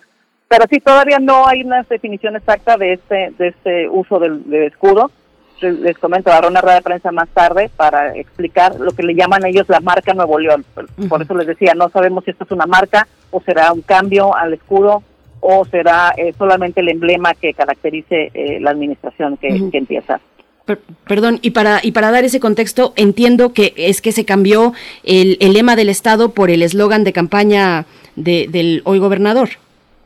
Así es, dentro de las de los, eh, comunicaciones que ha estado enviando a los medios de comunicación aparece el, el, logo este que comentabas, que es un escudo de Nuevo León modificado, abstracto eh, y con una con un lema que dice eh, gobierno de nuevo Nuevo León entonces bueno que estamos en la expectativa de que, que, el gobierno explique esto si eso será su logo de campaña si será eh, un, un, un, estandarte que llevarán. El, el, lema del estado es siempre ascendente entonces bueno eso está ya en la ley está en la constitución del estado y todavía no se ha modificado. Entonces bueno veremos veremos cuál será la explicación del gobierno ante esa si esto será la presentación de su nueva imagen pero te digo, de, la imagen de la administración, no tanto del, del Estado o de la que haya una modificación a, la Constitución. Pues muchísimas gracias, eh, Liliana Elosegui, periodista y cofundadora de Verificado MX, que justamente Verificado eh, señaló como falsedad eh, el tema de María Luisa García, María, de la Luz García Luna,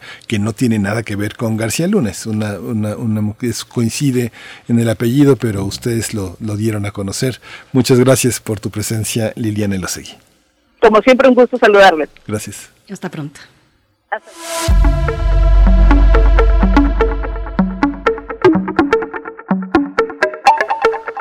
Seguimos en este repaso por los distintos estados de la República donde han tomado protesta eh, los gobernadores eh, electos y ya en funciones ahora. Pues el viernes primero de octubre rindió protesta como gobernador Alfredo Ramírez Bedoya en Michoacán. El evento fue en el Centro Cultural Clavijero en Morelia, donde destacó que escuchará y atenderá a los pueblos originarios y que habrá armonía en los sectores productivos.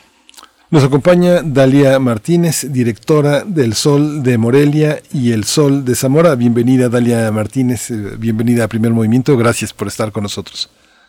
Miguel Ángel, buenos días. Berenice, buenos días. ¿Cómo están a ustedes y al auditorio? ¿Cómo están? Gracias, gracias Dalia Martínez. Muy bien, muchas gracias. Pues eh, con la atención, la atención sobre Michoacán, cuéntanos un poco cómo se dio esta toma de protesta, esta rendición de protesta por parte del ya hoy gobernador Alfredo Ramírez Bedoya. Fue eh, una cuestión que llegó por parte, la ratificación por parte del Tribunal Electoral del Poder Judicial de la Federación. En esos términos es que pues se ratifica como ganador Alfredo Ramírez Bedoya. Cuéntanos, por favor. Así es, Berenice, solo a unas horas después de que el Tribunal Electoral Federal, bueno, pues dio el sí, uh, la ratificación del nombramiento como gobernador ya constitucional Alfredo Ramírez Bedoya, eh, se tomó posesión, en, como bien mencionabas, en el Centro Cultural Universitario, que es un recinto que está eh, en el primer cuarto de la ciudad pero es un recinto cultural, no es la sede del Congreso del Estado, donde en esos momentos eh, Berenice Miguel Ángel estaba eh, tomado por el por, por la fuerza magisterial, por el, la sección 18 de la y especialmente por un grupo muy radical que tiene la CENTE dentro, que se llama Poder de Base, y bueno, había mucha convulsión, digamos, en las calles, donde había un sinfín de, de manifestaciones por eh, el no pago a los maestros que eh, hasta este momento prevalece. Como bien mencionabas, eh, eh, fue una, una ceremonia digamos no tan no tan espectacular por así decirlo como en otras tomas de protesta a las que estábamos acostumbrados pero sí hubo eh, dentro del recinto que estuvo muy controlado y muy vigilado, hay que decirlo, estuvo la Guardia Nacional, elementos del Ejército, Policía Estatal, todas las fuerzas policíacas habías y por haber eh, estaban custodiando eh, el, el, el, recinto que te repito estaba en, está en el primer cuadro de la ciudad y bueno fue una ceremonia muy resguardada muy controlada y bueno, pues adentro estaba la plana mayor de Morena arropando ya a su candidato, a su gobernador electo ya constitucional, estaba Mario Delgado, estaba eh, Ricardo Monreal, Lázaro Cárdenas Batel, la propia gobernadora de Guerrero que vivió un proceso electoral más o menos similar, Evelyn Salgado, estuvieron estuvieron la plana mayor de Morena y de, y de eh, las figuras públicas que en este momento, bueno, pues eh, son de especial relevancia en el gobierno federal y para la vida pública y política de, México. Eh, por dentro, bueno, pues había pues holgorio, celebración de, de, Morena principalmente, estuvo también el, ex candidato que se quedó a la mitad del camino como Evelyn Salgado, Raúl Morón Orozco, quien eh, eh, ganó, digamos, la, la, dentro de su partido ganó la, la posición para competir por la por la gobernatura, pero en el minuto oh, final, bueno, pues perdió por no comprobar gastos de campaña y bueno, pues ocupó su posición este Alfredo Ramírez Bedoya. Fue un acto eh, alegre hasta cierto punto para ellos, obviamente, pero en las calles había convulsión por el conflicto magisterial, había coincidió también con, con este atropellado em, eh, eh, eh, em, ¿cómo, ¿cómo se llama? No encuentro la palabra. esta salida atropellada del anterior gobernador Silvano Aureoles Conejo, que bueno, pues dejó, no le entregó físicamente a Alfredo Ramírez Bedoya el gobierno, de hecho, pues tampoco hubo un, proceso de entrega-recepción de la administración saliente. Eh, hubo muchos encontronazos, mucha rispidez en este proceso, donde no se sabía si el tribunal iba a ratificar eh, eh, la, la, posición de Alfredo Ramírez Bedoya. Y bueno, pues también el gobierno de Silvano Aureoles Conejo, con toda esta campaña que emprendió eh, muy agresiva en contra del gobierno federal y en contra, eh, acusando que hubo una narcoelección en el Estado, pues eh, se volvió muy ríspida, muy ríspida y muy difícil al final de, cuentas este, la entrega-recepción. fueron momentos muy tensos también, donde, bueno, pues hay, hay hasta la fecha por parte del magisterio, repito, eh, mucho, mucha rispidez. Ayer, por ejemplo, tuvimos el cierre de todas las salidas y las entradas de la ciudad por parte del magisterio que demanda pagos, pagos eh, de sus quincenas, ya llevan mes y medio sin cobrar. En puerta está también este el regreso a las aulas de los jóvenes. Hay un ambiente pues un, un poco tenso aquí en el estado. Berenice.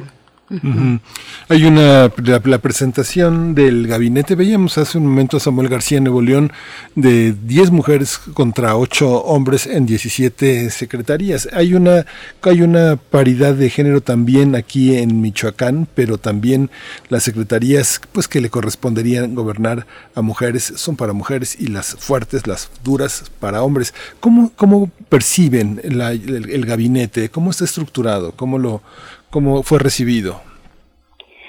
Pues hay eh, desconcierto, hay desconcierto en los nombramientos que se han dado, como bien menciona José Luis, en, eh, en, el, en el gabinete legal, digamos, y el gabinete ampliado.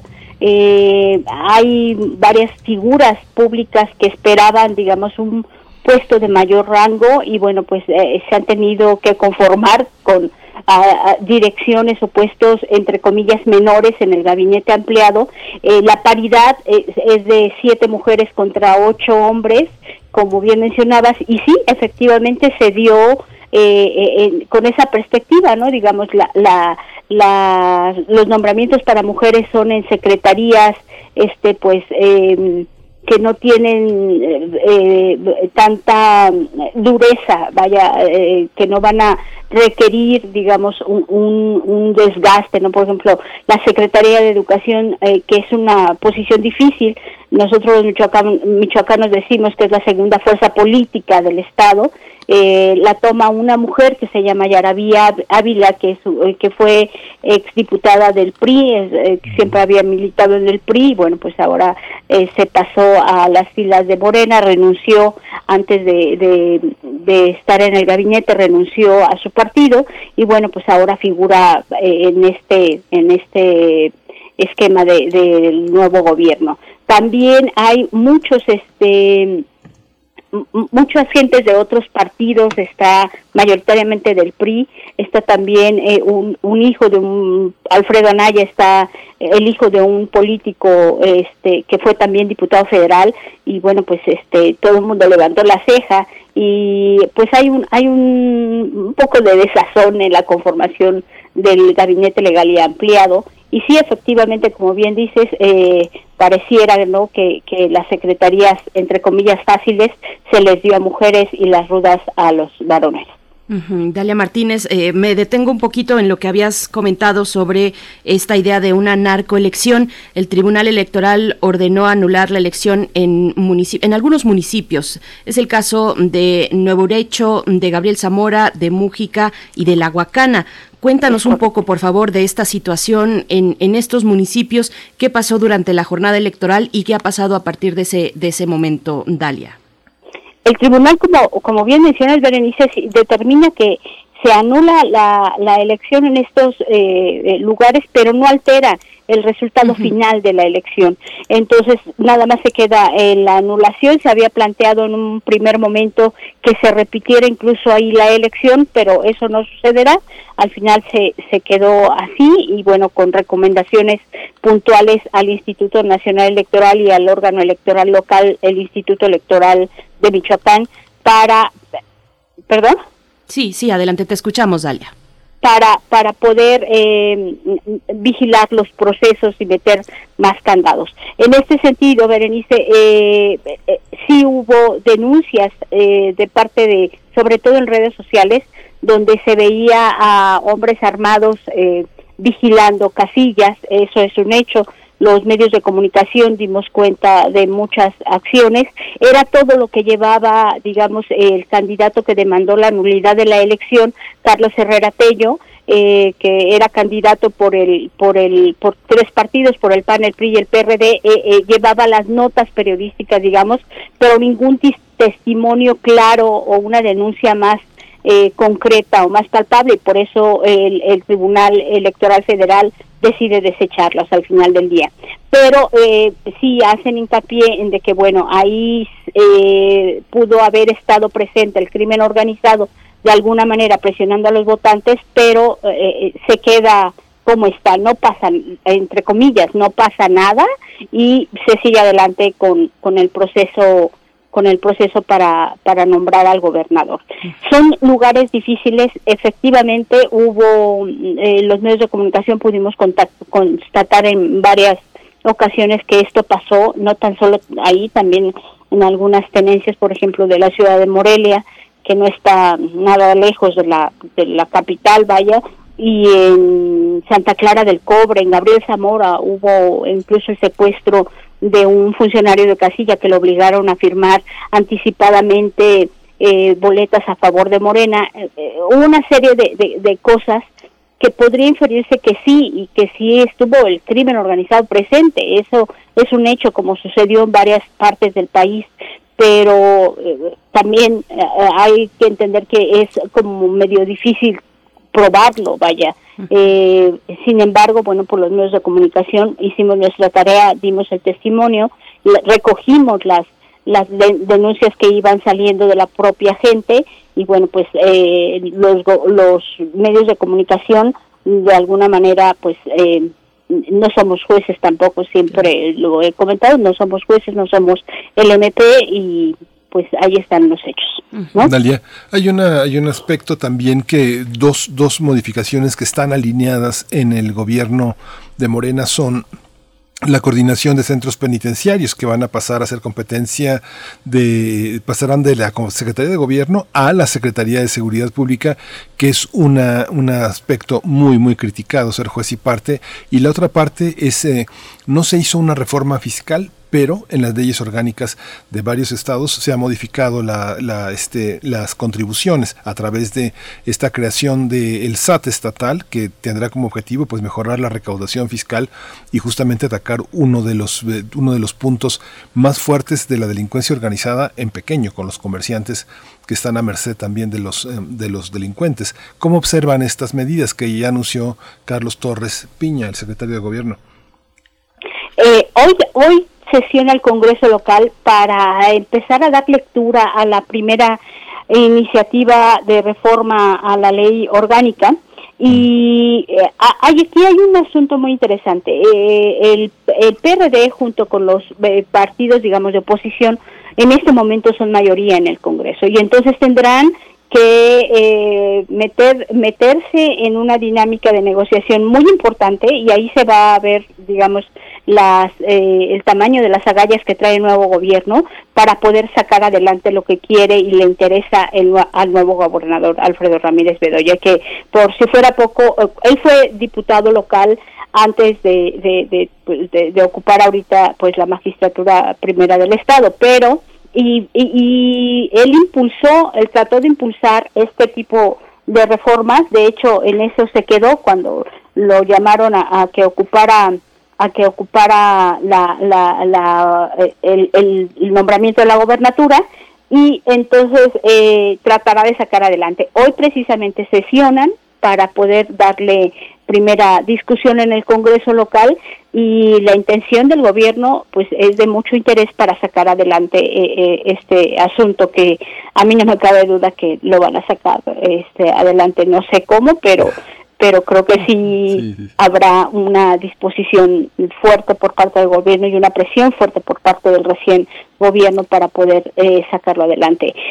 además no hay no hay como mucha opción si es que se quiere sacar eh, adelante también al Estado en materia económica con algunas este, eh, restricciones, por ejemplo, anunció dentro de sus primeros pasos Alfredo Ramírez de Doya que va a dar eh, a los gobiernos indígenas, a las comunidades indígenas, sus participaciones, este, sus participaciones presupuestales para que ellos organicen su propio gobierno.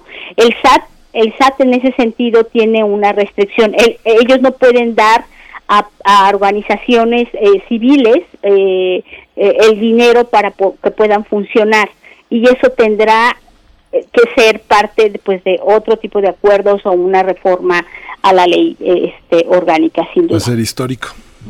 Sí, se antoja, se, sí, se antoja de verdad algo difícil que eso pueda suceder, pero él dijo que él eh, va a hacer consultas con 200 comunidades indígenas del estado para poder sacar adelante eso. Fue una de sus promesas primeras de campaña.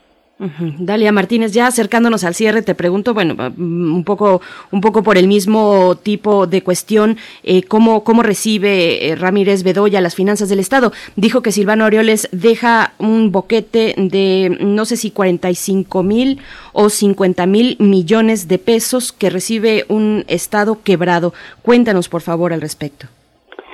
Ayer en conferencia de prensa, precisamente, eh, eh eh, dijeron que eh, el gobierno del, estado ya instalado como tal eh, da una cifra preliminar y dice con, que, que con apenas el 19% de las dependencias estatales revisadas hay en este momento un déficit de 13 mil millones de pesos. En la, sobre todo en Secretaría de Salud, en Secretaría de Salubridad, en Secretaría de Seguridad Pública y en en economía, en la Secretaría de, Finanzas. Ajá. Entonces, apenas con 19% de las de las dependencias estatales revisadas hay un boquete financiero de 13 mil millones de pesos. Eh, hay quien dice también que es más de 50 mil millones de pesos lo que le falta al gobierno y bueno, pues entre las cosas que van saliendo y surgiendo, pues eh, eh, están cosas como estas, ¿no? La Universidad Michoacana también, por ejemplo, no recibió en los últimos meses las partidas presupuestales que le tocaban por parte del gobierno y, bueno, pues esas nadie sabe, nadie supo y casi siempre a final del año la Universidad Michoacana tiene serios problemas para pagar sueldos y aguinaldos y prestaciones a sus trabajadores. Este, veamos cómo, cómo va avanzando el tema pero pues apenas con el 19% hay este déficit ya comprobado, ya ya palpado. ¿No? Sí. Dalia, una última pregunta que es, indispensable. Volvieron poco más de 2.000 escuelas a clases, pero hay 13.000 escuelas. ¿Cómo, ¿Cómo va este tema? El próximo viernes el gobernador prometió, por lo menos ayer también durante la conferencia de prensa, prometió que va a lanzar un decreto para que a partir del lunes siguiente eh, el regreso a clase sea obligatorio en todos los niveles. Eh, las escuelas están trabajando las, que, las pocas que están trabajando están recibiendo a los niños, estoy hablando del sector público, porque el sector privado ya todo, todo el mundo está en clase, eh, eh, pero el sector público está regresando de manera intermitente, pero más que, más que por este asunto de pandemia, porque también es un hecho que están a la baja los contagios en, Michoacán, este, más que por pandemia, es por el asunto del no pago a los maestros, José Luis. Eh, eso es lo que a todo el mundo tiene de cabeza en este momento. Ya van tres, eh, con esta próxima quincena se cumplen cuatro quincenas, dos meses de que pues no han, no han cobrado los maestros y bueno pues eh, mientras quien sufre las consecuencias en todos los sentidos sin lugar a dudas pues son los los niños no eh, más de un millón y medio de niños bueno pues en educación básica pues están este están sin, sin clases y eso de verdad va a impactar de alguna manera seria y severa en un futuro no muy lejano. Por supuesto. Pues Dalia Martínez, directora de El Sol de Morelia y El Sol de Zamora, te agradecemos este reporte, agradecemos tu colaboración y nos encontramos próximamente contigo. Siempre nos mantenemos atentos eh, a Michoacán. Muchas gracias. Muchas gracias, Berenice, muchas gracias, Miguel Ángel. Buenos días a todos. Hasta luego.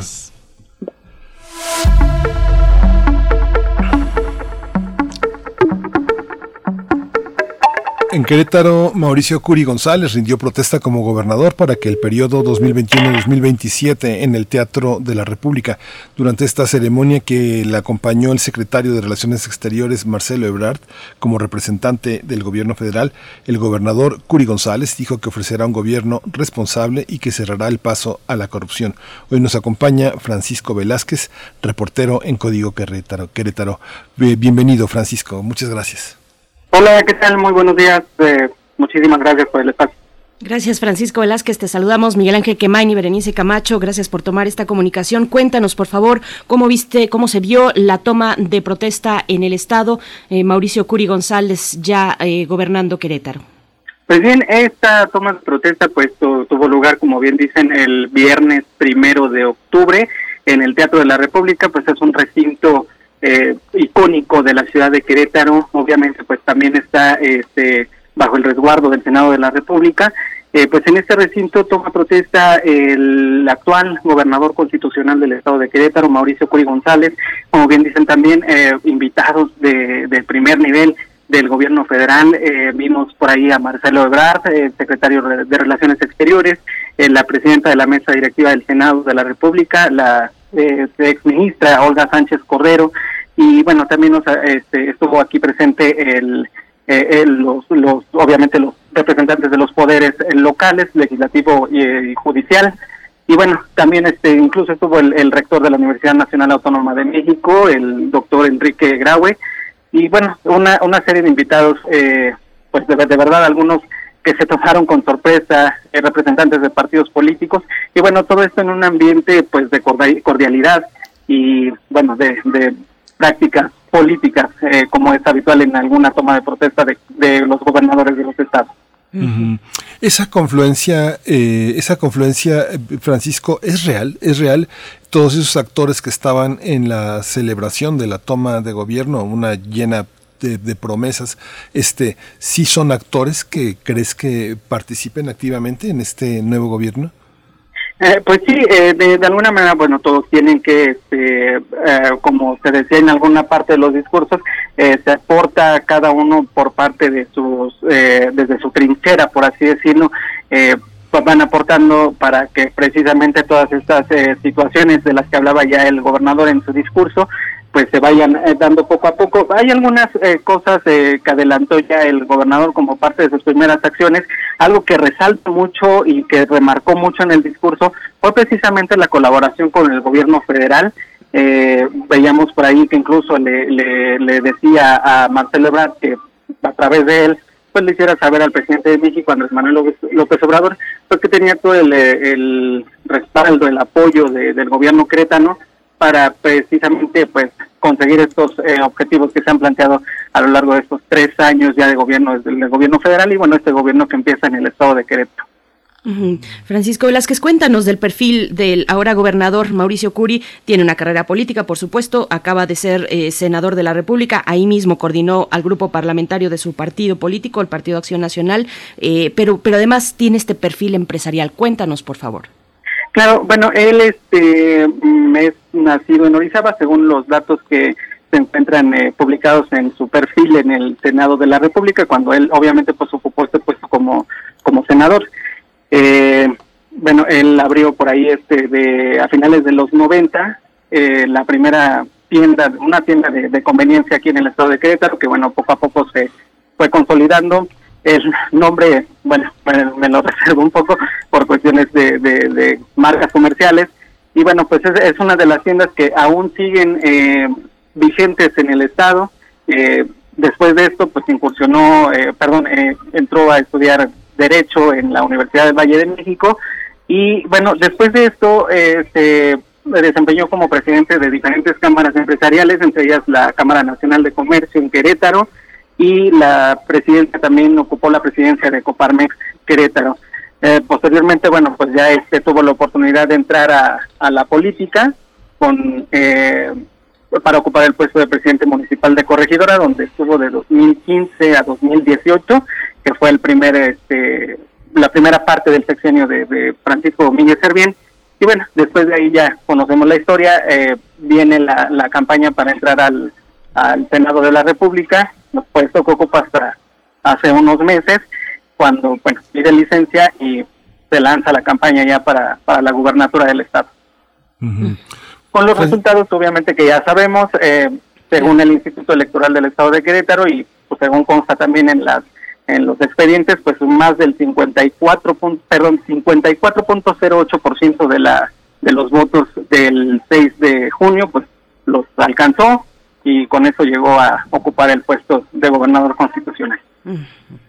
Sí, Francisco, hay una hay una eh, particularidad del Estado, limita con cinco estados. ¿Cuál es la situación de la, de la seguridad? En la mayoría de los estados de Morena se ha constituido la idea de una Guardia Nacional, de una, de una este, organización de los impuestos de una manera distinta. Eh, toda la, todo lo que tiene que ver con la eh, concentración y la austeridad ha sido como el signo de identidad. ¿Qué pasa en Querétaro? ¿Cómo se distingue esta visión del PAN que es este, este gobierno ha puesto en evidencia la división del PAN nacional y ganando en un estado en el que los seguidores del PAN pues se ganaron a pulso la, elección con una campaña muy exitosa que, que trajo a cuenta eh, los intereses fundamentalmente de la población queretana. ¿Cómo, ¿Cómo ver esto alrededor de una serie de estados que tienen signos políticos muy distintos entre sí? Claro, eh, viene todo este trabajo desde el 2015, desde, me atrevería a decir desde el inicio del eh, periodo del gobernador saliente, Francisco Domínguez, eh, viene todo una, una serie de, de, actividades paralelas de, en coordinación con los tres poderes del, pues sí, los tres poderes eh, los tres niveles de gobierno, perdón. En materia de seguridad, pues bueno, desde entonces se había visto ya una colaboración eh, con el ejército. De hecho, eh, digo, vale la pena mencionarlo dentro de todos los discursos que, llegó a emitir el gobernador saliente Francisco Domínguez, pues se hablaba mucho de esta coordinación. Este mismo, esta misma parte la retoma Mauricio Curi dentro de sus discursos, incluso, bueno, ahora que, que el Estado actualmente bueno enfrenta algunas situaciones de, emergencias por lluvias pues también se, se, remite mucho a esta colaboración con la con el ejército mexicano. En cuestiones de seguridad bueno creo que el, el estado ha colaborado con los otros órdenes de gobierno las otras fuerzas de seguridad las fuerzas federales por supuesto. Y bueno hay un ambiente de relativa eh, tranquilidad entre los entre los ciudadanos. Eh, realmente el tema de seguridad parece que no es, eh, sí es importante desde luego, pero bueno, hay algunas otras cosas, incluso encuestas del INEGI pues revelan que también les preocupa a los ciudadanos otras situaciones como la salud, eh, como el trabajo eh, y, otras cosas eh, económicas, de materia económica. Pero bueno, en materia de seguridad está la colaboración y bueno, en términos económicos pues también hay una situación digamos, como óptima, hay eh, atracción de inversión. Eh, de hecho, incluso también el, gobernador Puri eh, pues ha anunciado por ahí alguna serie de, de, llegadas de inversión extranjera directa para los próximos meses. Son dos empresas de tecnología que llegarán a, invertir una cantidad que, que generará por ahí de más de 200 empleos directos e indirectos en los próximos meses. Eh, ya acercándonos al cierre, Francisco Velázquez, eh, cuéntanos cómo, cómo viene el gabinete, qué perfiles hay, sobre todo en seguridad, en finanzas, en salud. Ya muy temprano, eh, el que apenas era gobernador electo, hoy gobernador constitucional ya en funciones, ya había designado a titulares, por ejemplo, de Desarrollo Urbano y Obras Públicas, de Contraloría y también de la Comisión Estatal de Infraestructura. Cuéntanos un poco del gabinete, de los perfiles que se encuentran ahí, por favor. Bien, pues de estos, eh, por ejemplo, de la, de la gente que, se, que será cargo de, la, de las obras públicas, pues es gente que ya viene trabajando desde el sexenio de Domínguez Servién, eh, bueno, de alguna manera conocen ya el trabajo que se ha venido realizando. Y bueno, el caso es el caso del secretario de Desarrollo Urbano y Obras Públicas, Fernando González, él estuvo anteriormente en la Comisión Estatal de Infraestructura, obviamente conoce todo el, el trabajo previo que se hizo durante los seis años anteriores y bueno, de alguna manera es darle también eh, continuidad a las obras. Ahorita principalmente se están enfocando en la situación de la atención de las lluvias, eh, esta cuestión del, del, de los municipios como San Juan del Río, como Tequisquiapan, que pues actualmente enfrentan alguna situación de emergencia. Eh, se ha hablado mucho también de, de hablar, de perdón, de, de establecer un plan pluvial, un plan maestro pluvial que es necesario para el Estado. Eh, en el caso de la Comisión Estatal de Infraestructura, bueno, esta persona que, se va a hacer cargo, Sonia Carrillo Rosillo, eh, viene también de la Comisión Estatal de Infraestructura. Este, ella estuvo anteriormente en el Instituto de Infraestructura Física del Estado de Querétaro, en, bueno, y, bueno, estuvo ahí este, realizando trabajos eh, de obras públicas. en el caso de, desarrollo sustentable, por ejemplo, que es el en la materia económica, bueno, pues repite Marco Antonio del Prete Tercero, que bueno, es una persona que también viene trabajando desde el sexenio anterior y eh, bueno, con toda una cartera de, proyectos y que tienen en puerta por ahí, como les comentaba hace un rato, pues toda la atracción de inversión para, para el Estado. Eh, puedo también comentarles en materia de, transporte, que es una situación bastante eh, pues importante para el Estado, la situación de la movilidad viene eh, David Sánchez Padilla eh, en sustitución, bueno, no en sustitución, sino más bien a relevar en el cargo a, Alejandro López Franco, que, bueno, anteriormente pues se hizo cargo del Instituto Querétano del Transporte. Y bueno, en materia de salud también este comentarles, María Martina Pérez Rendón, anteriormente eh, directora de servicios de salud, ahora se hace cargo de la Secretaría de Salud y bueno, bueno, trae toda la experiencia de la cuestión del manejo de los hospitales y la administración pública de los mismos. Pues muchísimas gracias Francisco Velázquez, reportero en Código Querétaro, por tu participación, por tu presencia, por tu generosidad de hacernos extensivo de lo que pasa pues en este gran estado que ahora te enfrenta en los primeros 100 días 130 horas. Vamos a ver si es cierto. Ojalá, ojalá así sea por el bien de todos. Muchas gracias Francisco Velázquez. Que tengan buen día. Gracias. Hasta pronto. Igualmente, Francisco Velázquez, reportero de Código, eh, en Código Querétaro. Pues bueno, ahí está este recorrido que hemos dado con las recientes eh, tomas de protestas en Querétaro, en Michoacán y, por supuesto, en el estado de, Nuevo León. Con esto vamos a despedirnos de la radio Nicolaita. El día de mañana tenemos una cita a partir de las 8 de la mañana. Nosotros seguimos, seguimos en el 96.1 de la frecuencia modulada. Vamos a ir al corte y volvemos. Síguenos en redes sociales. Encuéntranos en Facebook como Primer Movimiento y en Twitter como arroba PMovimiento. Hagamos comunidad.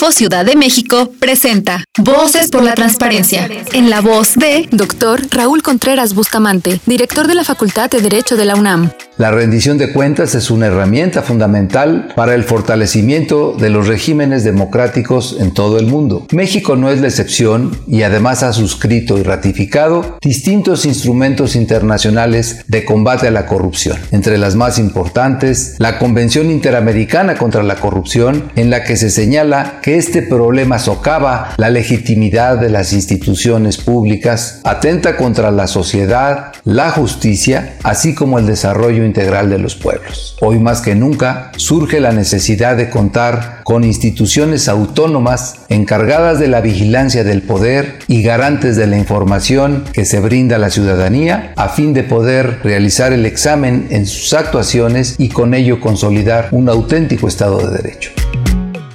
Hipócrates 2.0 Mantenerse informado es parte importante de la vida. La información nos da la oportunidad de tomar las mejores decisiones, principalmente para la salud. Soy Mauricio Rodríguez, conductor de Hipócrates 2.0, donde cada semana llevamos para ti los mejores contenidos y especialistas en materia de salud. Escúchanos. Hipócrates 2.0, martes a las 18 horas, por Radio UNAM. Experiencia Sonora. ¿Qué tienen en común Rosa Ramos y Armando Casas?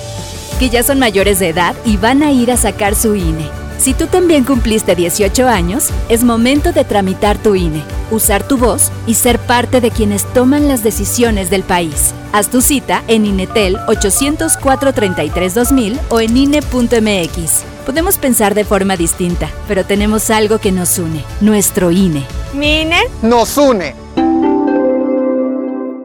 ¿Te toca vacunarte contra la COVID-19? Antes de ir, come bien y toma tus medicamentos. No llegues con mucha anticipación. Hidrátate bien con agua natural.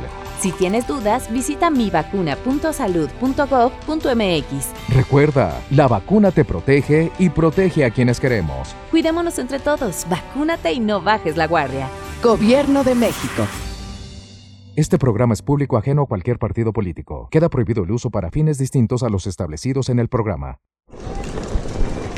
Hola Juan. Hola Oscar. ¿Ya te has dado cuenta que llevamos mucho tiempo juntándonos en esta transmisión? Y ahora nos juntamos para hacer este promocional de nuestro propio programa. Sí, hombre, por, en esta ocasión no es así un encuentro casual.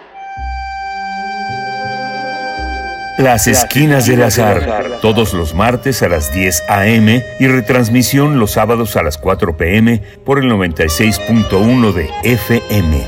Radio UNAM, Experiencia Sonora.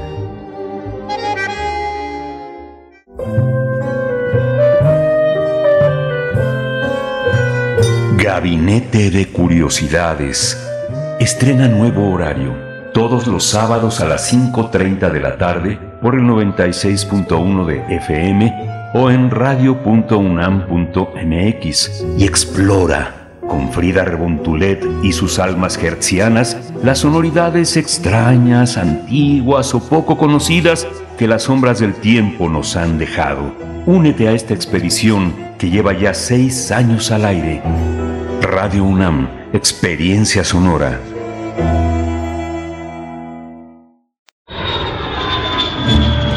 ...46 emisoras de 17 países de Europa, América y África. Esa es la red de Mundofonías. Música para descubrir el mundo.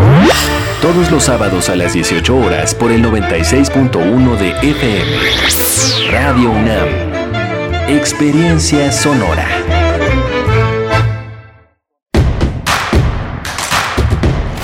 Encuentra la música de primer movimiento día a día en el Spotify de Radio UNAM y agréganos a tus favoritos.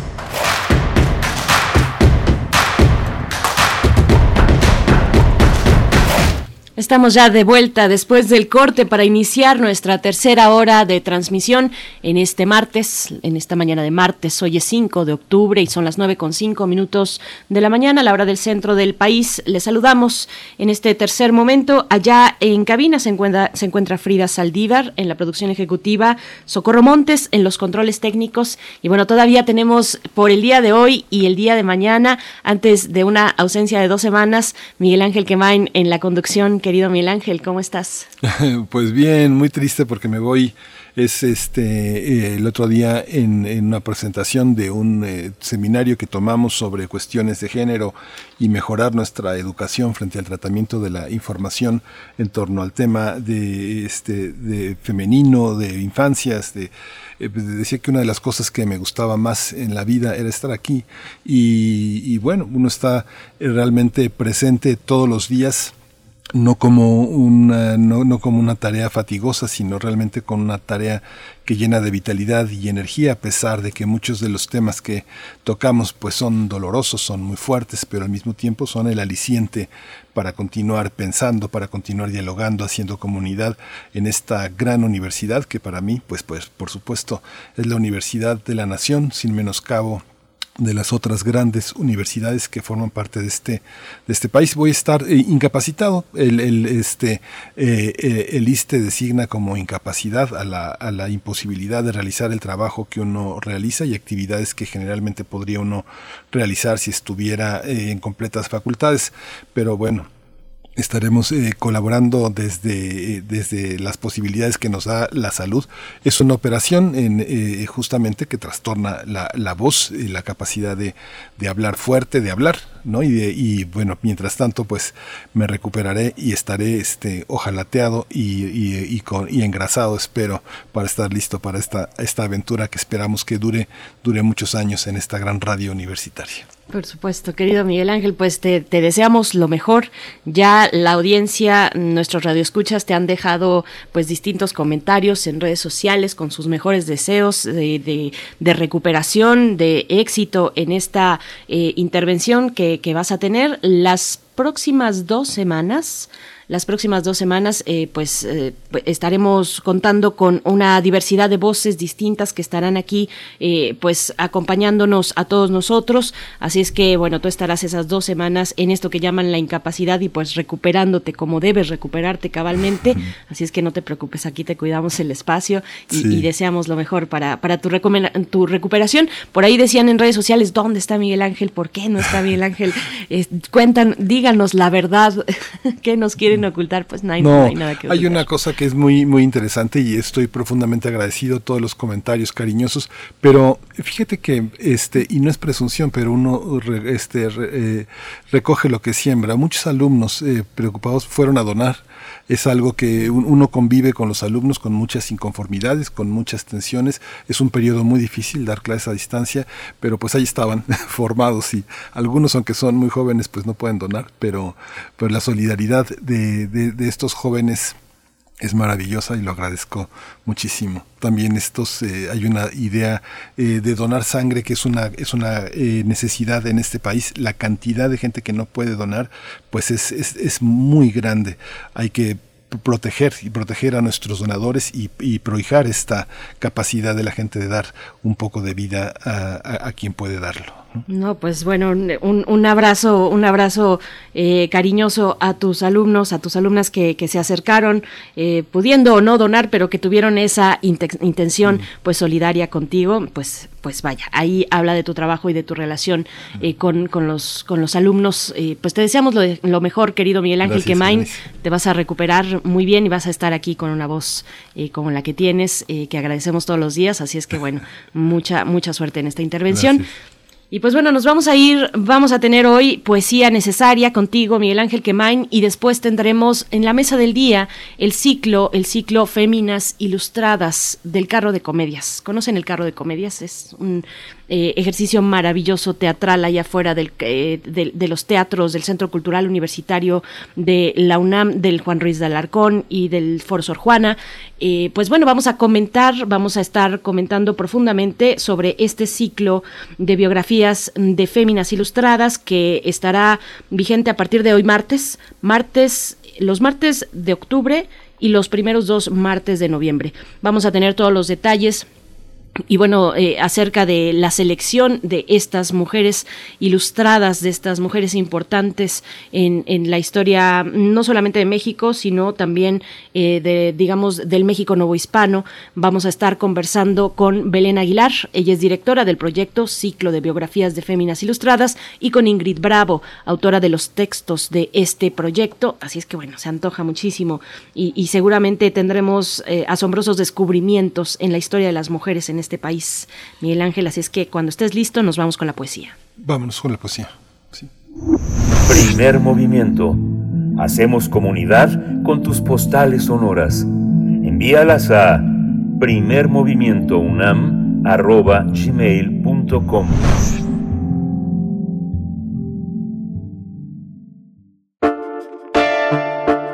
Es hora de Poesía Necesaria.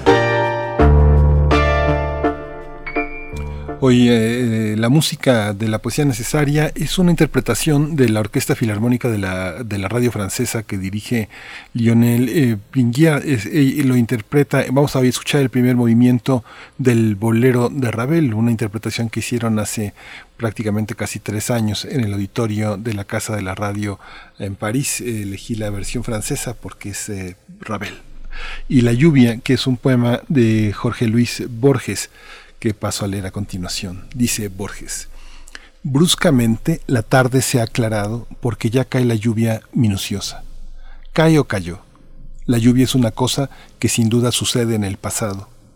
Quien la oye caer ha recobrado el tiempo en que la suerte venturosa le reveló una flor llamada rosa y el curioso color del colorado. Esta lluvia que ciega los cristales alegrará en perdidos arrabales las negras uvas de una parra en cierto patio que ya no existe. La mojada tarde me trae la voz, la voz deseada de mi padre que vuelve y que no ha muerto.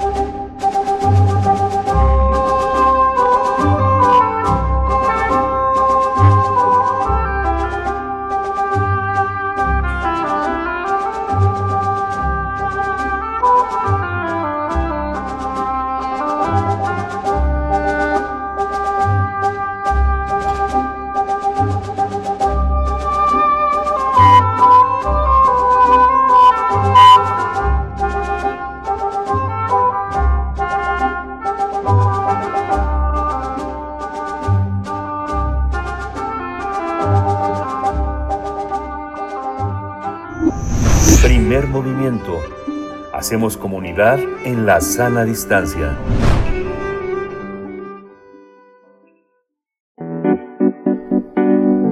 La mesa del día. El carro de comedias de la UNAM invita al ciclo virtual de biografías de feminas ilustradas que tiene el objetivo de dar a conocer las historias de éxito y el camino de muchas mujeres que marcaron la historia con sus saberes y aportaciones en diversos ámbitos.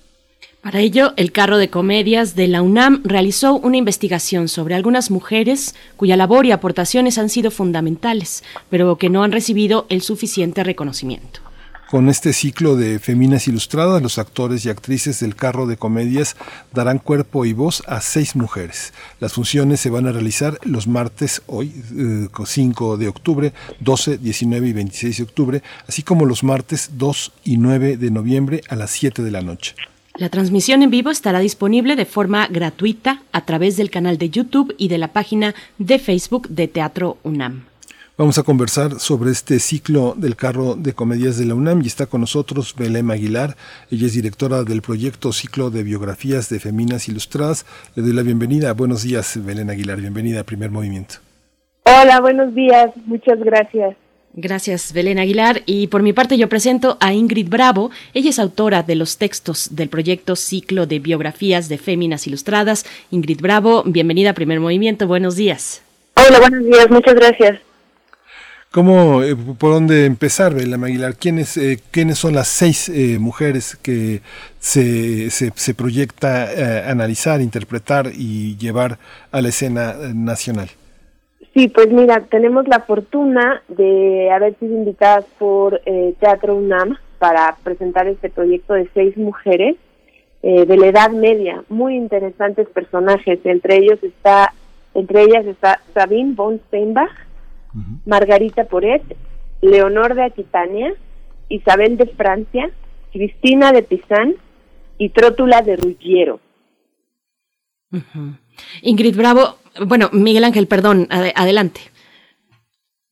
¿Estás, estás sí, por sí, Sí. Ingrid, ¿cómo, cómo, entrar, ¿cómo entrarle a estas biografías de justamente de personajes tan desconocidos por el gran público mexicano? Em, pues lo que hemos estado haciendo Belén y yo es investigar.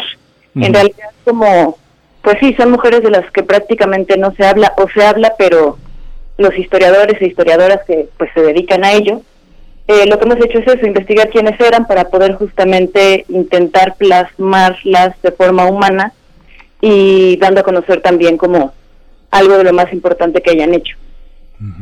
Cuéntenos, por favor, ambas, Belén, Ingrid, eh, cada una desde las actividades que realizan para este ciclo de biografías de féminas ilustradas, cómo surgió el proyecto y, por qué eh, desde el carro de comedias de la UNAM, qué nos da ese espacio. Es un ciclo virtual, hay que decirlo, pero se da en el contexto o en el espacio del carro de comedias. ¿Qué nos da ese espacio como tal? Y, y bueno, cuéntanos, por favor, Belén Aguilar, cómo surgió el proyecto, esta idea. Así es, eh, pues el proyecto del carro de comedias, como ustedes saben, se, se hace cada año, cada año eh, hay una nueva obra. Este, me parece que tienen dos obras de teatro en repertorio. Eh, lamentablemente, durante la pandemia, no, antes de la pandemia se empezó a gestar el proyecto del Tendebar, la historia de una fémina ilustrada eh, sin embargo, se tuvieron que el estreno no pudo no pudo llegar a ser presencial. Claro, este el carro de comedia sí que tiene que ser presencial porque ese es su espíritu, ¿no? La plaza pública, la, la gente ahí, ¿no? Entonces, este no no se pudo no se pudo llevar a cabo el estreno. La UNAM permanece eh, cerrada. Entonces eh, se hicieron bastantes actividades eh, en este mismo marco en lo que en lo que podían regresar los actores, la compañía del carro de comedias a las, a las plazas. Entonces, una de estas actividades fue hacer eh, la historia de las féminas ilustradas de seis mujeres eh, de la Edad Media. Creo todo esto se va a llevar a cabo de manera virtual. evidentemente son personajes de la Edad Media, porque el proyecto del Tendebar es también un personaje de la Edad Media, ¿no? Entonces, eh, por eso por eso es que escogieron a estas mujeres de, esta época de la historia. Eh, para mí me, pues me parece sumamente afortunada la idea porque son mujeres que, claro, si, si las buscas en internet y tal encontrarás cosas y sí hay gente que, que ha estado investigando historiadores, eh, historiadoras, sin embargo eh, las tenemos poco cerca, pues no forman parte como como del imaginario de, en común, por lo menos de, sí, de, de, gente de, nuestra época, pues.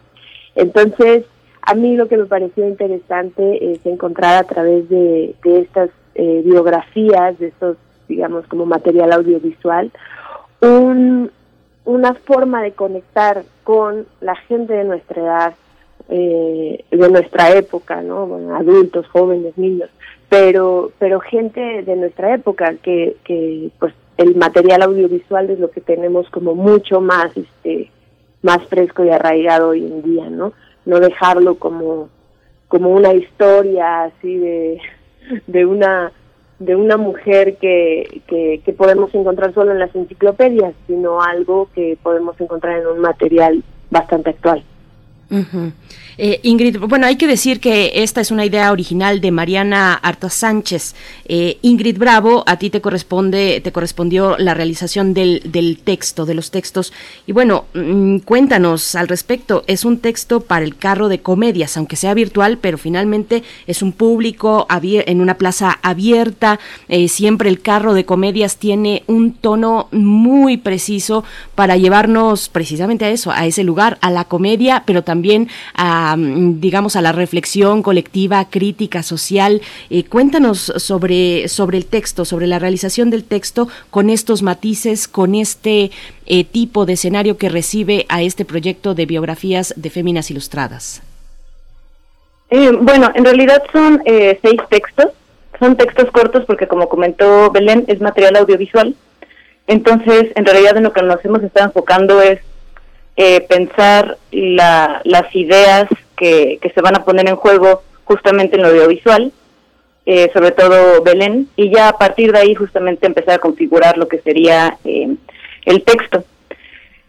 Y pues en realidad creo que uno de como de las partes justamente a, a, trabajar más es poder con toda esta información que ya lo que ya mencionaba Belén, ¿no? toda la información que te puedes encontrar en el internet, cómo encontrar justamente esos puntos que pueden ser eh, no solamente relevantes, sino también interesantes que enganchen eh, a los espectadores y las espectadoras para a partir de ahí poder contar una historia eh, corta pero potente, ¿no? Que justamente levante esto que comentaba Belén de estas mujeres que en realidad puedes encontrar información pero que no están como en nuestro cotidiano, ¿no? No son las heroínas o esas mujeres como que pensamos en la historia y ya tenemos eh, a ciertos hombres sobre todo, ¿no? Que pensamos en, no sé, Napoleón, pensamos en Shakespeare, pensamos en las cruzadas y pensamos en hombres, pero creo que eh, lo interesante de esto, como ya, ya comentaba, era justamente pues ponerlas ahora ellas en el mapa.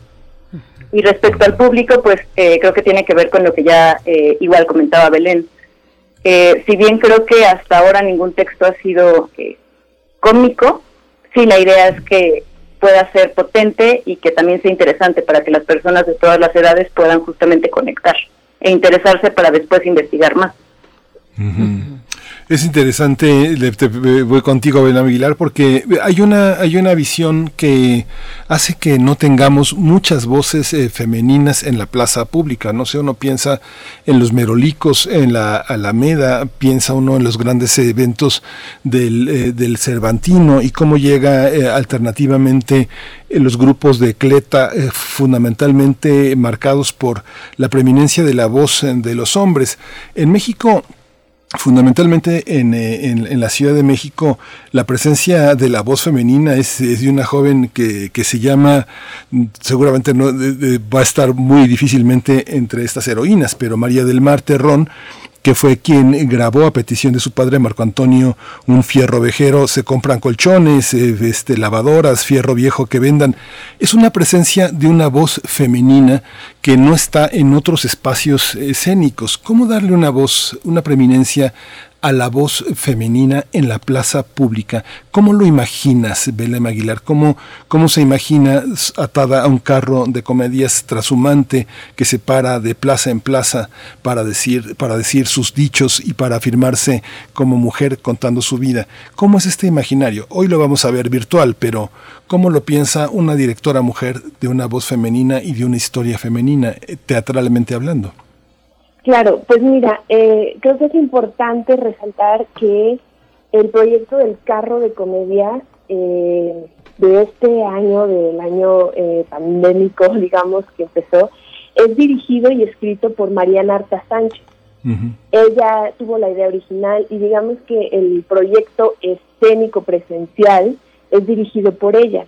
Entonces nosotros lo que estamos haciendo es acompañar este proyecto en ese en ese contexto con las biografías audiovisuales. Entonces digamos que eh, el trabajo mío y de Ingrid está completamente enfocado no a la plaza pública, sino a la al material audiovisual. Sin embargo, bueno, el carro de comedias tiene tiene una historia ya de algunos años donde es una compañía eh, de tres actrices y tres actores casi siempre, ¿no? Es, y en esta ocasión, el texto que ellos van a llevar a escena, la protagonista es una mujer, es una, es una mujer de la edad media. Entonces, me parece que normalmente, como bien decías, la historia este, de los carros de comedia y todo eso, bueno, eran actores y se vestían de mujeres, ¿no? Entonces tenemos ahora eh, en nuestras manos la posibilidad de, romper con cualquiera de esas, este, digamos, como reglas establecidas. Eh, pues nada, está completamente abierto para que para que justo podamos hacer lo contrario, ¿no? En una de nuestras escenas que todavía no se va a estrenar y que tampoco quiero spoilear, pero teníamos la idea, Ingrid y yo, de hacer justo lo contrario, ¿no? De hacer este mujeres que se visten que se trasvisten de hombres y entonces poder cargar el discurso al revés. Entonces creo que es muy importante que el teatro UNAM piense eh, pues sí en discursos este eh, digamos como donde los personajes donde la ficción sean mujeres pero también donde las creadoras no donde donde haya una dramaturga una una directora este, el proyecto este, de carro de comedias está producido por Rebeca, que es una mujer también, entonces está lleno de esta visión femenina y yo creo que esa es la forma también de pues de, de, levantar los discursos eh, desde desde una pues desde un, desde una visión ya no patriarcal. No sé con quién empiezan eh, Ingrid Bravo, pero es muy interesante la idea que expresa Belén, porque eh, Freud le dice a su hija Ana, este, algún día cuando ya eh, haya desaparecido el psicoanálisis, serás una bordadora en Jerusalén y serás mi Antígona. Un poco uno pensaría que eh, quién, eh, quién inventó a, Rodin, quién está en la imaginación de Rodin, Camille Claudel o inventó a Rodin o Rodin inventó a Camille Claudel. Pienso en esta en este personaje Ingrid Bravo de Sabina de Steinbach, que se queda a cargo de la obra de su padre escultor, si es que existió Sabina Steinbach. ¿Cómo eh, imaginar este transvestismo que está ya en el carro de comedias, tanto en las cervantinas como en las shakespearianas? Como qué dificultades ofrece como trabajo de personajes ese travestismo.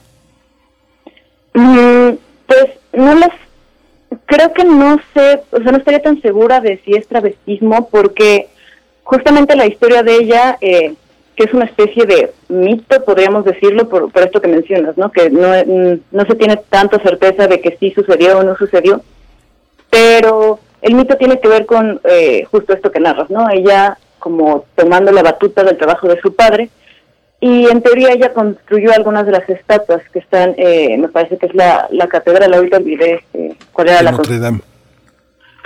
Y pues creo que aquí lo, lo que intentamos trabajar era más bien cómo a partir de, de estos datos, justamente de una historia en la que no hay certezas, eh, puedes trabajar. Pero pues bueno, en realidad también eh, pues hay muchos personajes que quedan como con esa incertidumbre de si sucedió o no sucedió, pero aún así hay elementos como para construir eh, algo interesante justamente que, que los dote de, un carácter y, y jugar con esa idea, ¿no? De, pues si es una especie de personaje, pues rescatar esos puntos y a partir de eso intentarla construir.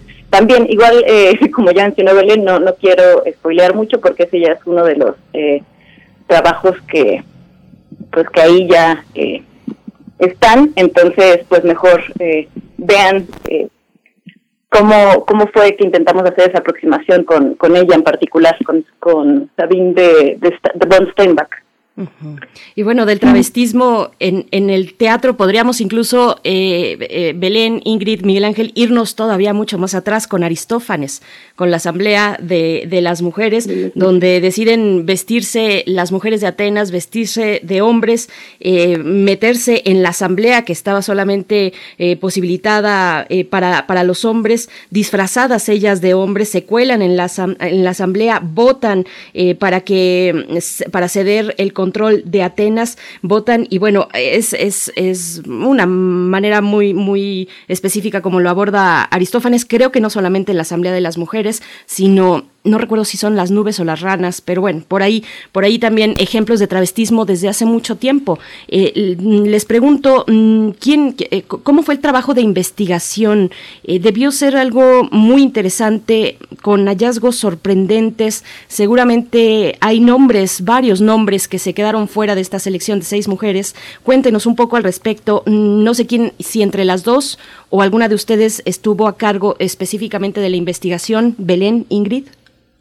Pues ambas estuvimos este, en la investigación de la selección. eh, a nosotras nos pidieron, o sea, eh, digamos como que Teatro UNAM ya nos dio la selección de las mujeres que, que íbamos a, con las que íbamos a trabajar.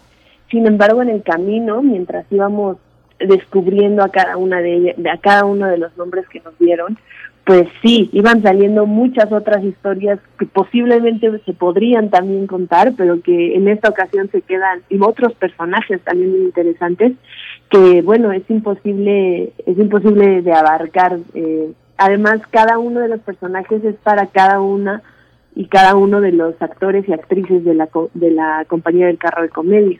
En ese sentido, pues fue muy interesante cómo mm, no todos los personajes, eh, pues hay tres hombres, ¿no? Tres hombres en la compañía del carro. Entonces, no todos los personajes son contados en primera persona, no todos los personajes serán contados en primera persona. Eh, eh, bueno, sí, tampoco quiero, no quiero spoilear tanto, pero bueno, eh, por ejemplo, ¿qué pasaría si, si la historia nos la cuenta la estatua que, que, que, mm, que construyó, que, que, que esculpió Sabina, ¿no?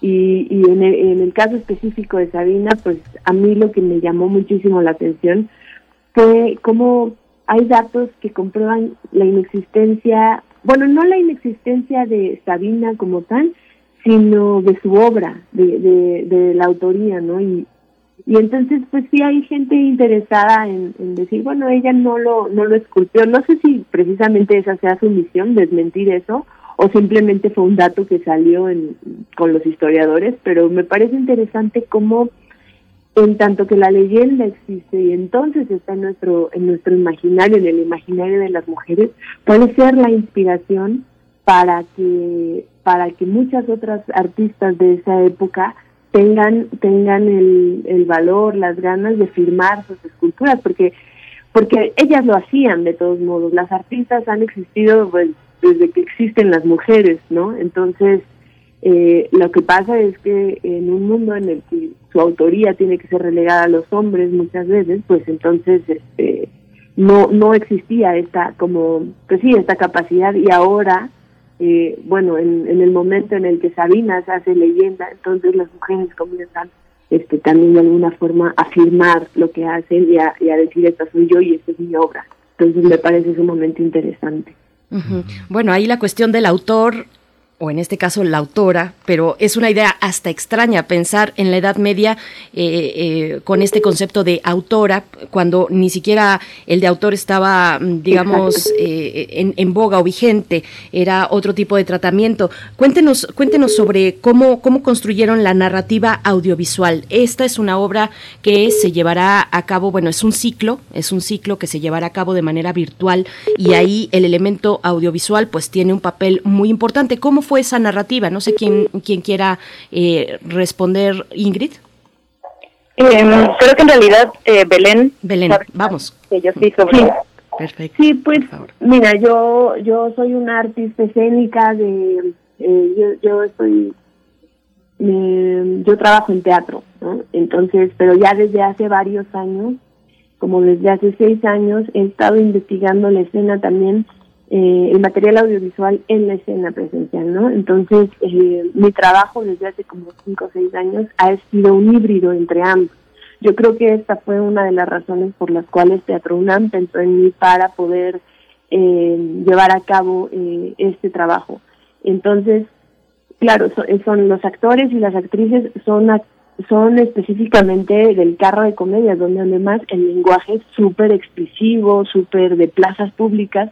Y entonces eh, hacer un material audiovisual me pareció eh, un gran reto, eh, un, pues sí, algo, eh, un regalo, porque porque se trata de, trabajar con los actores que han estado entrenando, que han estado trabajando durante un año y medio en un tipo de expresividad y cómo podemos transformar ese tipo de, de expresividad y esa teatralidad en un en un video, ¿no? En un material, pues, ¿por qué no decirlo así cinematográfico, ¿no? Que ese que ese ese es el, el objetivo de crear un material sumamente este potente, cinematográfico y, y de calidad con elementos teatrales. Entonces, eh, pues así, así lo hemos ido descubriendo poco a poco. Ningún video, eh, ningún, sin ningún, sin ningún video tiene, eh, sigue reglas en específico. La única regla es eh, el, pues digamos, como hablar de, de cada una de las mujeres y trabajar con cada uno de las de los actores o las actrices del carro de comedias, pero hasta ahí no hay límites. Entonces, cada cada cada una de las actrices también y de los actores nos aportan cosas. Entonces, en ese sentido, partimos de lo que tenemos. Partimos de una idea, partimos de una imagen, partimos de una sensación, incluso puede ser de un color.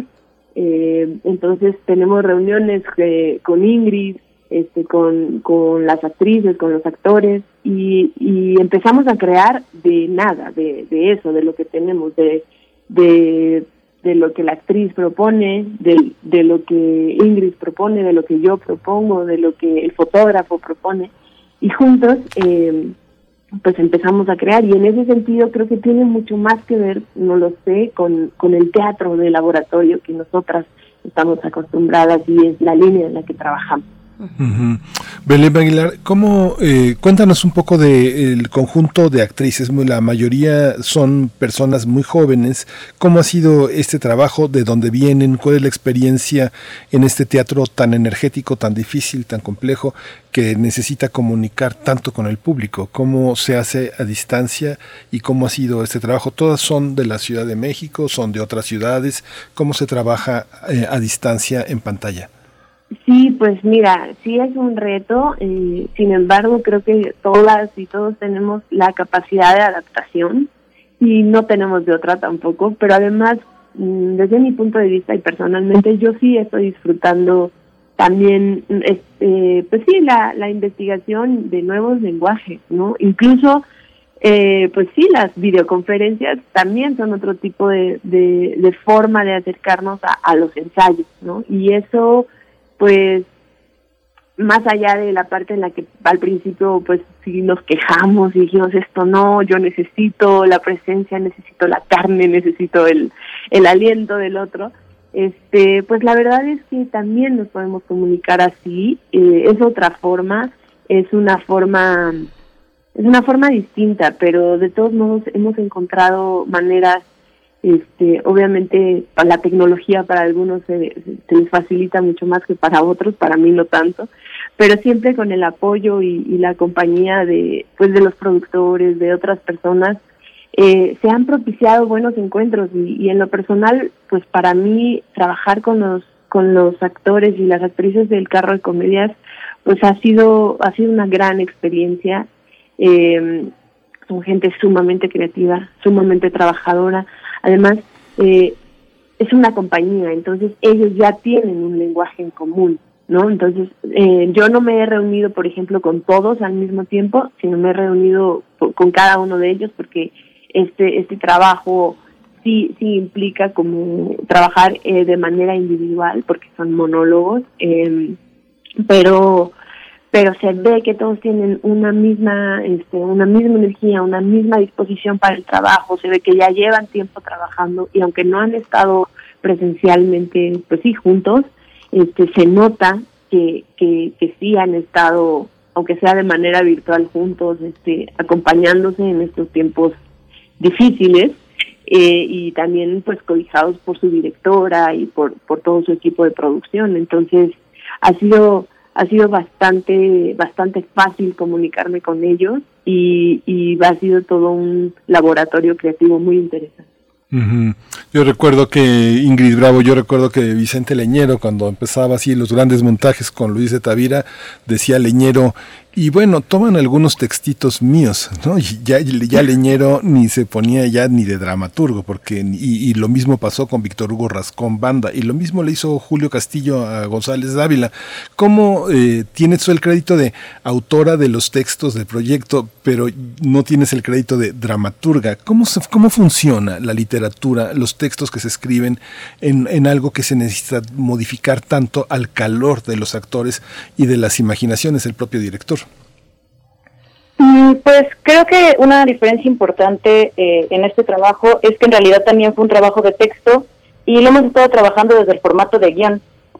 Em, también como tal, pues sí, no es, no es una eh, dramaturgia eh, de largo aliento o, corto, porque sí, está enfocado más sobre todo en lo, en lo audiovisual, porque pese a que hay texto, pues en realidad también se trabajaron imágenes y me parece importante esto de pues el, crédito autoral o no, porque yo creo también que pues el trabajo de la escritura en realidad también es un trabajo eh, colaborativo, ¿no? Se puede escribir con los autores que nos precedieron, pero también se escribe con, las personas que trabajamos y en ese sentido pues es un texto que también se escribió en conjunto de, con las personas que ya mencionó Belén, ¿no? O sea, con las ideas que se van rebotando, eh, con la información que se comparte.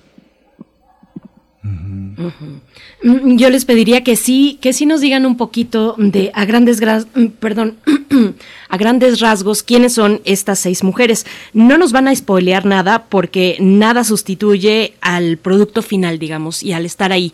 Cuéntenos un poco respecto a estas seis mujeres, quiénes son, eh, por qué son relevantes en su momento y por qué están en esta selección de seis mujeres del ciclo de biografías de Féminas Ilustradas, Belén. Sí, bueno, en principio también es difícil de spoilear porque te voy a decir algo que estamos haciendo todo esto a vapor, es decir, este se escribe, eh, se produce, se graba, eh, se edita, eh, pues así una tras otra. Entonces, digamos que todavía no tenemos listas muchas, porque van a estar saliendo ah, en el mes, entonces tampoco podría spoileártelas, pero bueno, eh, perdón, perdón, pero ya tienen la selección aunque todavía no tengan el material final. Exacto. Ya tenemos la selección y de algunas ya tenemos los textos. Pero no, o sea, estamos todavía en proceso de creación, lo cual a mí eh, me parece sumamente emocionante, que van saliendo unas y de lo que vamos haciendo aprendemos para hacer las próximas. Eso me parece muy emocionante también. Eh, digamos que es un es una cosa muy viva, muy muy efervescente. Eh, pero bueno, eh, ¿te parece bien si yo hablo de tres? Eh, ¿De tres? Perfecto, pero y además qué bueno que haces esa anotación de que van, a de que están en el momento de la creación colectiva, porque les estamos entonces agarrando en un momento bien interesante. Belén, por favor. Sí, sí, sí, nos sentimos como arriba del caballo, entonces está muy emocionante todo eso. Hoy sale la primera, que es de Sabina Fonteinbach, que como como lo decíamos, eh, como ya lo habíamos hablado un poco, ella eh, aparece en la historia como la hija de Erwin von Steinbach, a quien se le comisionó eh, el proyecto de la Catedral de Estrasburgo, un proyecto que pues, años, duró años, durante 400 años ese edificio fue este el edificio más más grande, más más imponente, más grande de Europa y, y, es, es un proyecto que se pasó como de la, del papá al, hijo, luego al, nieto, al así, ¿no? Entonces se encontró un, pergamino con la firma, digamos, el pergamino decía que, que esa estatua había sido hecha, había cobrado vida gracias a, a, la fuerza de, una mujer llamada Sabina, ¿no? Entonces, este, Sabina eh, pasó a la historia como, como una de las, pues sí, como una de las primeras mujeres, aunque no era la única, evidentemente, pero reconocida como, como, como una escultora, ¿no? Entonces, es como, pues sí, la, la, la maestra de las escultoras, la maestra del martillo y el cincel, y para entonces, pues es muy importante, es muy importante eso, que se reconozca, como bien decías, ni siquiera se reconocía, estaba como el concepto de autor, y pues de autora mucho menos, entonces eh, ella es Sabina von Steinbach, eh, otra de las mujeres importantes es Margarita Poret. Bueno, otra de las mujeres de las que vamos a hablar es Margarita Poret. De ella ya ya tenemos el texto y ya lo, ya lo, ahorita estamos en el momento de la edición para, para la el próximo martes dar, digamos, esa función, que me gusta que, que así lo llamaron ustedes como funciones cada martes, porque para mí pues no deja de ser una función, aunque sea pues el video transmitido, pero bueno, para mí sí es importante. Este, Margarita Porete, eh, uno de los escribió muchas cosas, pero uno de los libros que escribió fue El espejo de las almas simples, eh, y por ese, y por ese, por ese libro y por lo que escribió ahí, fue que la condenaron, la Santa Inquisición la condenó a la hoguera. Mm, entonces, eh, es muy importante porque había, pues, no, no, eran se plasmaron pensamientos que, que se resume como la aniquilación del alma, pero eso, eso quiere decir no otra cosa más que busca a Dios sin intermediarios, ¿no? En el momento en el que, en el que se, se hace público ese pensamiento, pues es una amenaza contra el poder, el poder de la iglesia como institución, ¿no? No necesitas llegar a Dios para poder llegar a, perdón, no necesitas llegar a la eh, no necesitas pasar por la iglesia para poder llegar a Dios eh, Margarita Porete era beguina, entonces todo ese pensamiento para, pues sí, para la iglesia eh, era una amenaza, ¿no? Una amenaza porque entonces si tú, si tú accedías al alma aniquilada, a lo mejor estabas, pues sí, libre, libre de pecado y por lo tanto no necesitabas la confesión, no necesitabas este intermediario y pues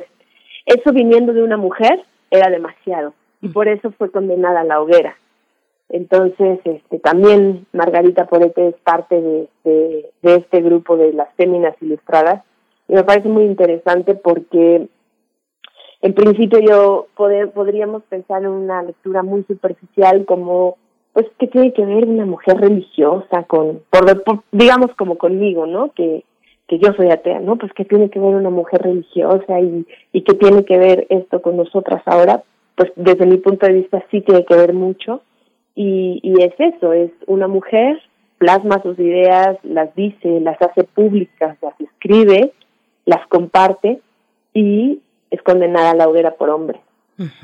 Entonces, bueno, es muy interesante. Y eh, otra de las personas, bien, Trótula de Ruggiero. Trótula de Ruggiero, pero todavía de eso no hemos escrito nada, pero ella fue eh, una ginecóloga ella fue una ginecóloga y también algo interesante es que, por ejemplo, a ella no, eh, no, no decían que no existía. Claro, todo el mundo la conocía y todo el mundo sabía que, que ella existía porque además eh, estudió en la universidad en un momento donde pues las mujeres no podían eh, estudiar en la universidad, pero ella ella fue eh, su marido era, era una persona, era un médico también muy importante, pero todos los, todas las, las cosas que ella había escrito de, obstetricia, de ginecología, aunque sabían que existía, decían, seguramente las escribió su esposo.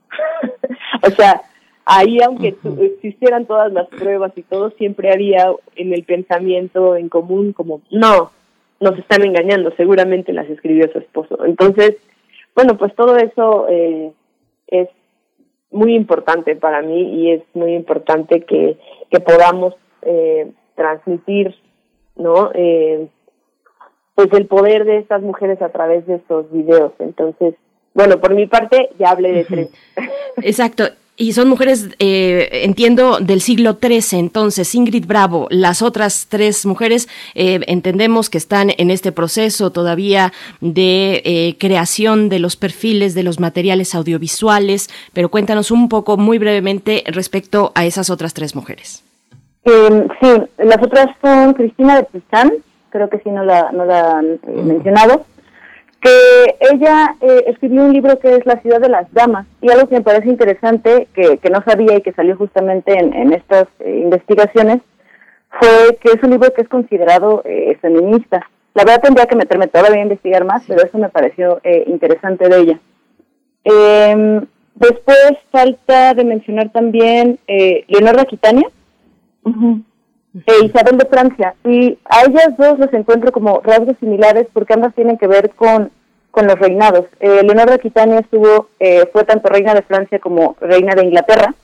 Eh, lo interesante de su historia es que, pues, em, tiene que ver con que el poder aparentemente estaba en manos eh, de sus esposos o sus hijos, pero en realidad quien estuvo atrás, porque era una mujer muy inteligente que además desde su infancia le gustaba mucho el arte, quien en realidad controlaba eh, pues el reino era ella. Y además otro dato importante es que eh, fue la primera eh, mujer en ir a una cruzada.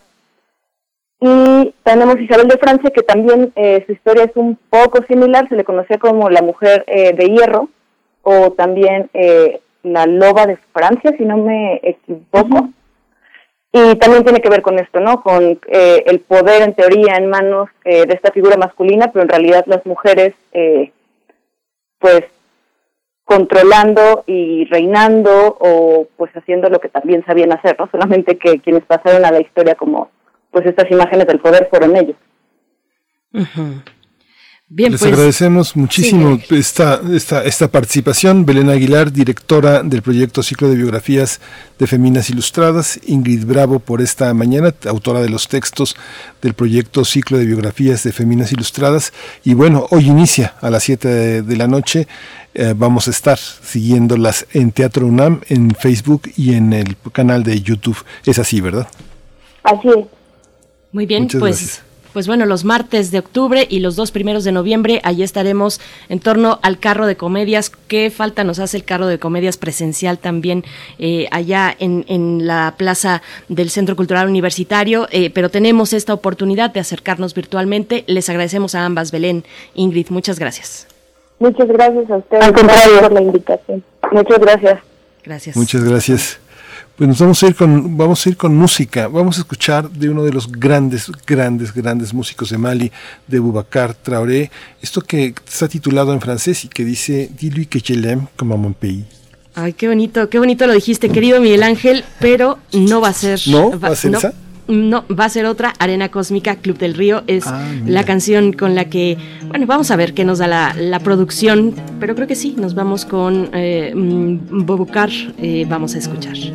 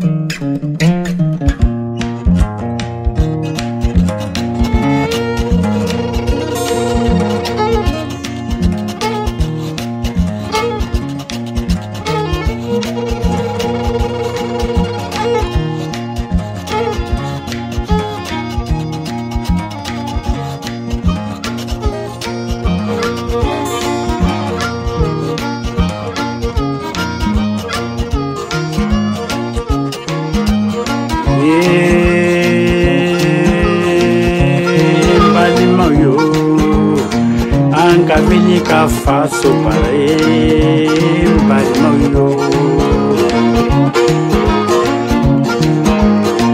ye balimaw yo an ka wuli ka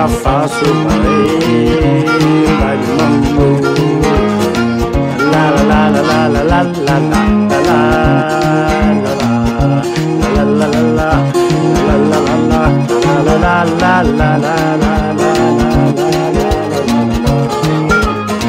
Frappez bien Balima frappez bien les mains. Frappez bien Balima frappez bien les mains. Et dis-lui que je l'aime, dis-lui que je l'aime. Et dis-lui que je l'aime comme mon pays, dis-lui que je l'aime. Et dis-lui que je l'aime comme mon pays, dis-lui que je l'aime.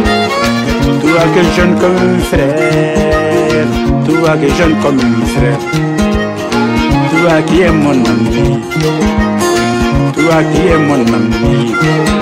Et n'oublie pas que je comptais sur toi pour lui dire que je l'aime. Et dis-lui que je l'aime comme mon pays, dis-lui que je l'aime. Et dis-lui que je l'aime comme mon pays, dis-lui que je l'aime. la la la la la la la la la la la la la la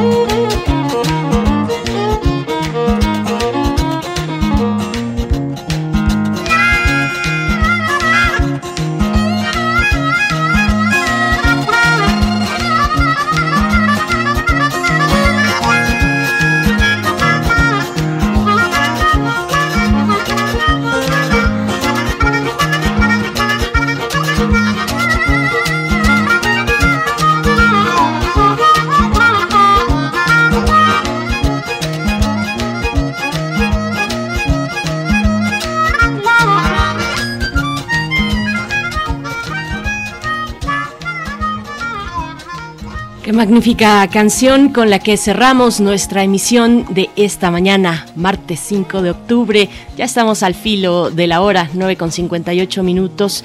Les invitamos a permanecer aquí en Radio NAM en pues toda la programación en este día martes. El día de mañana nos volvemos a encontrar, si así nos lo permiten. Estará eh, eh, también Miguel Ángel Quemain ya por última ocasión antes de eh, pues dejarnos un par de semanas, pero todavía mañana contamos con contigo, querido Miguel Ángel. Sí, mañana todavía antes de ingresar al front desk del 20 de noviembre. Así que bueno, nos escuchamos mañana. Esto fue Primer Movimiento. El mundo desde la universidad. balima an ka wuli faso la la la la la la la la la la la la la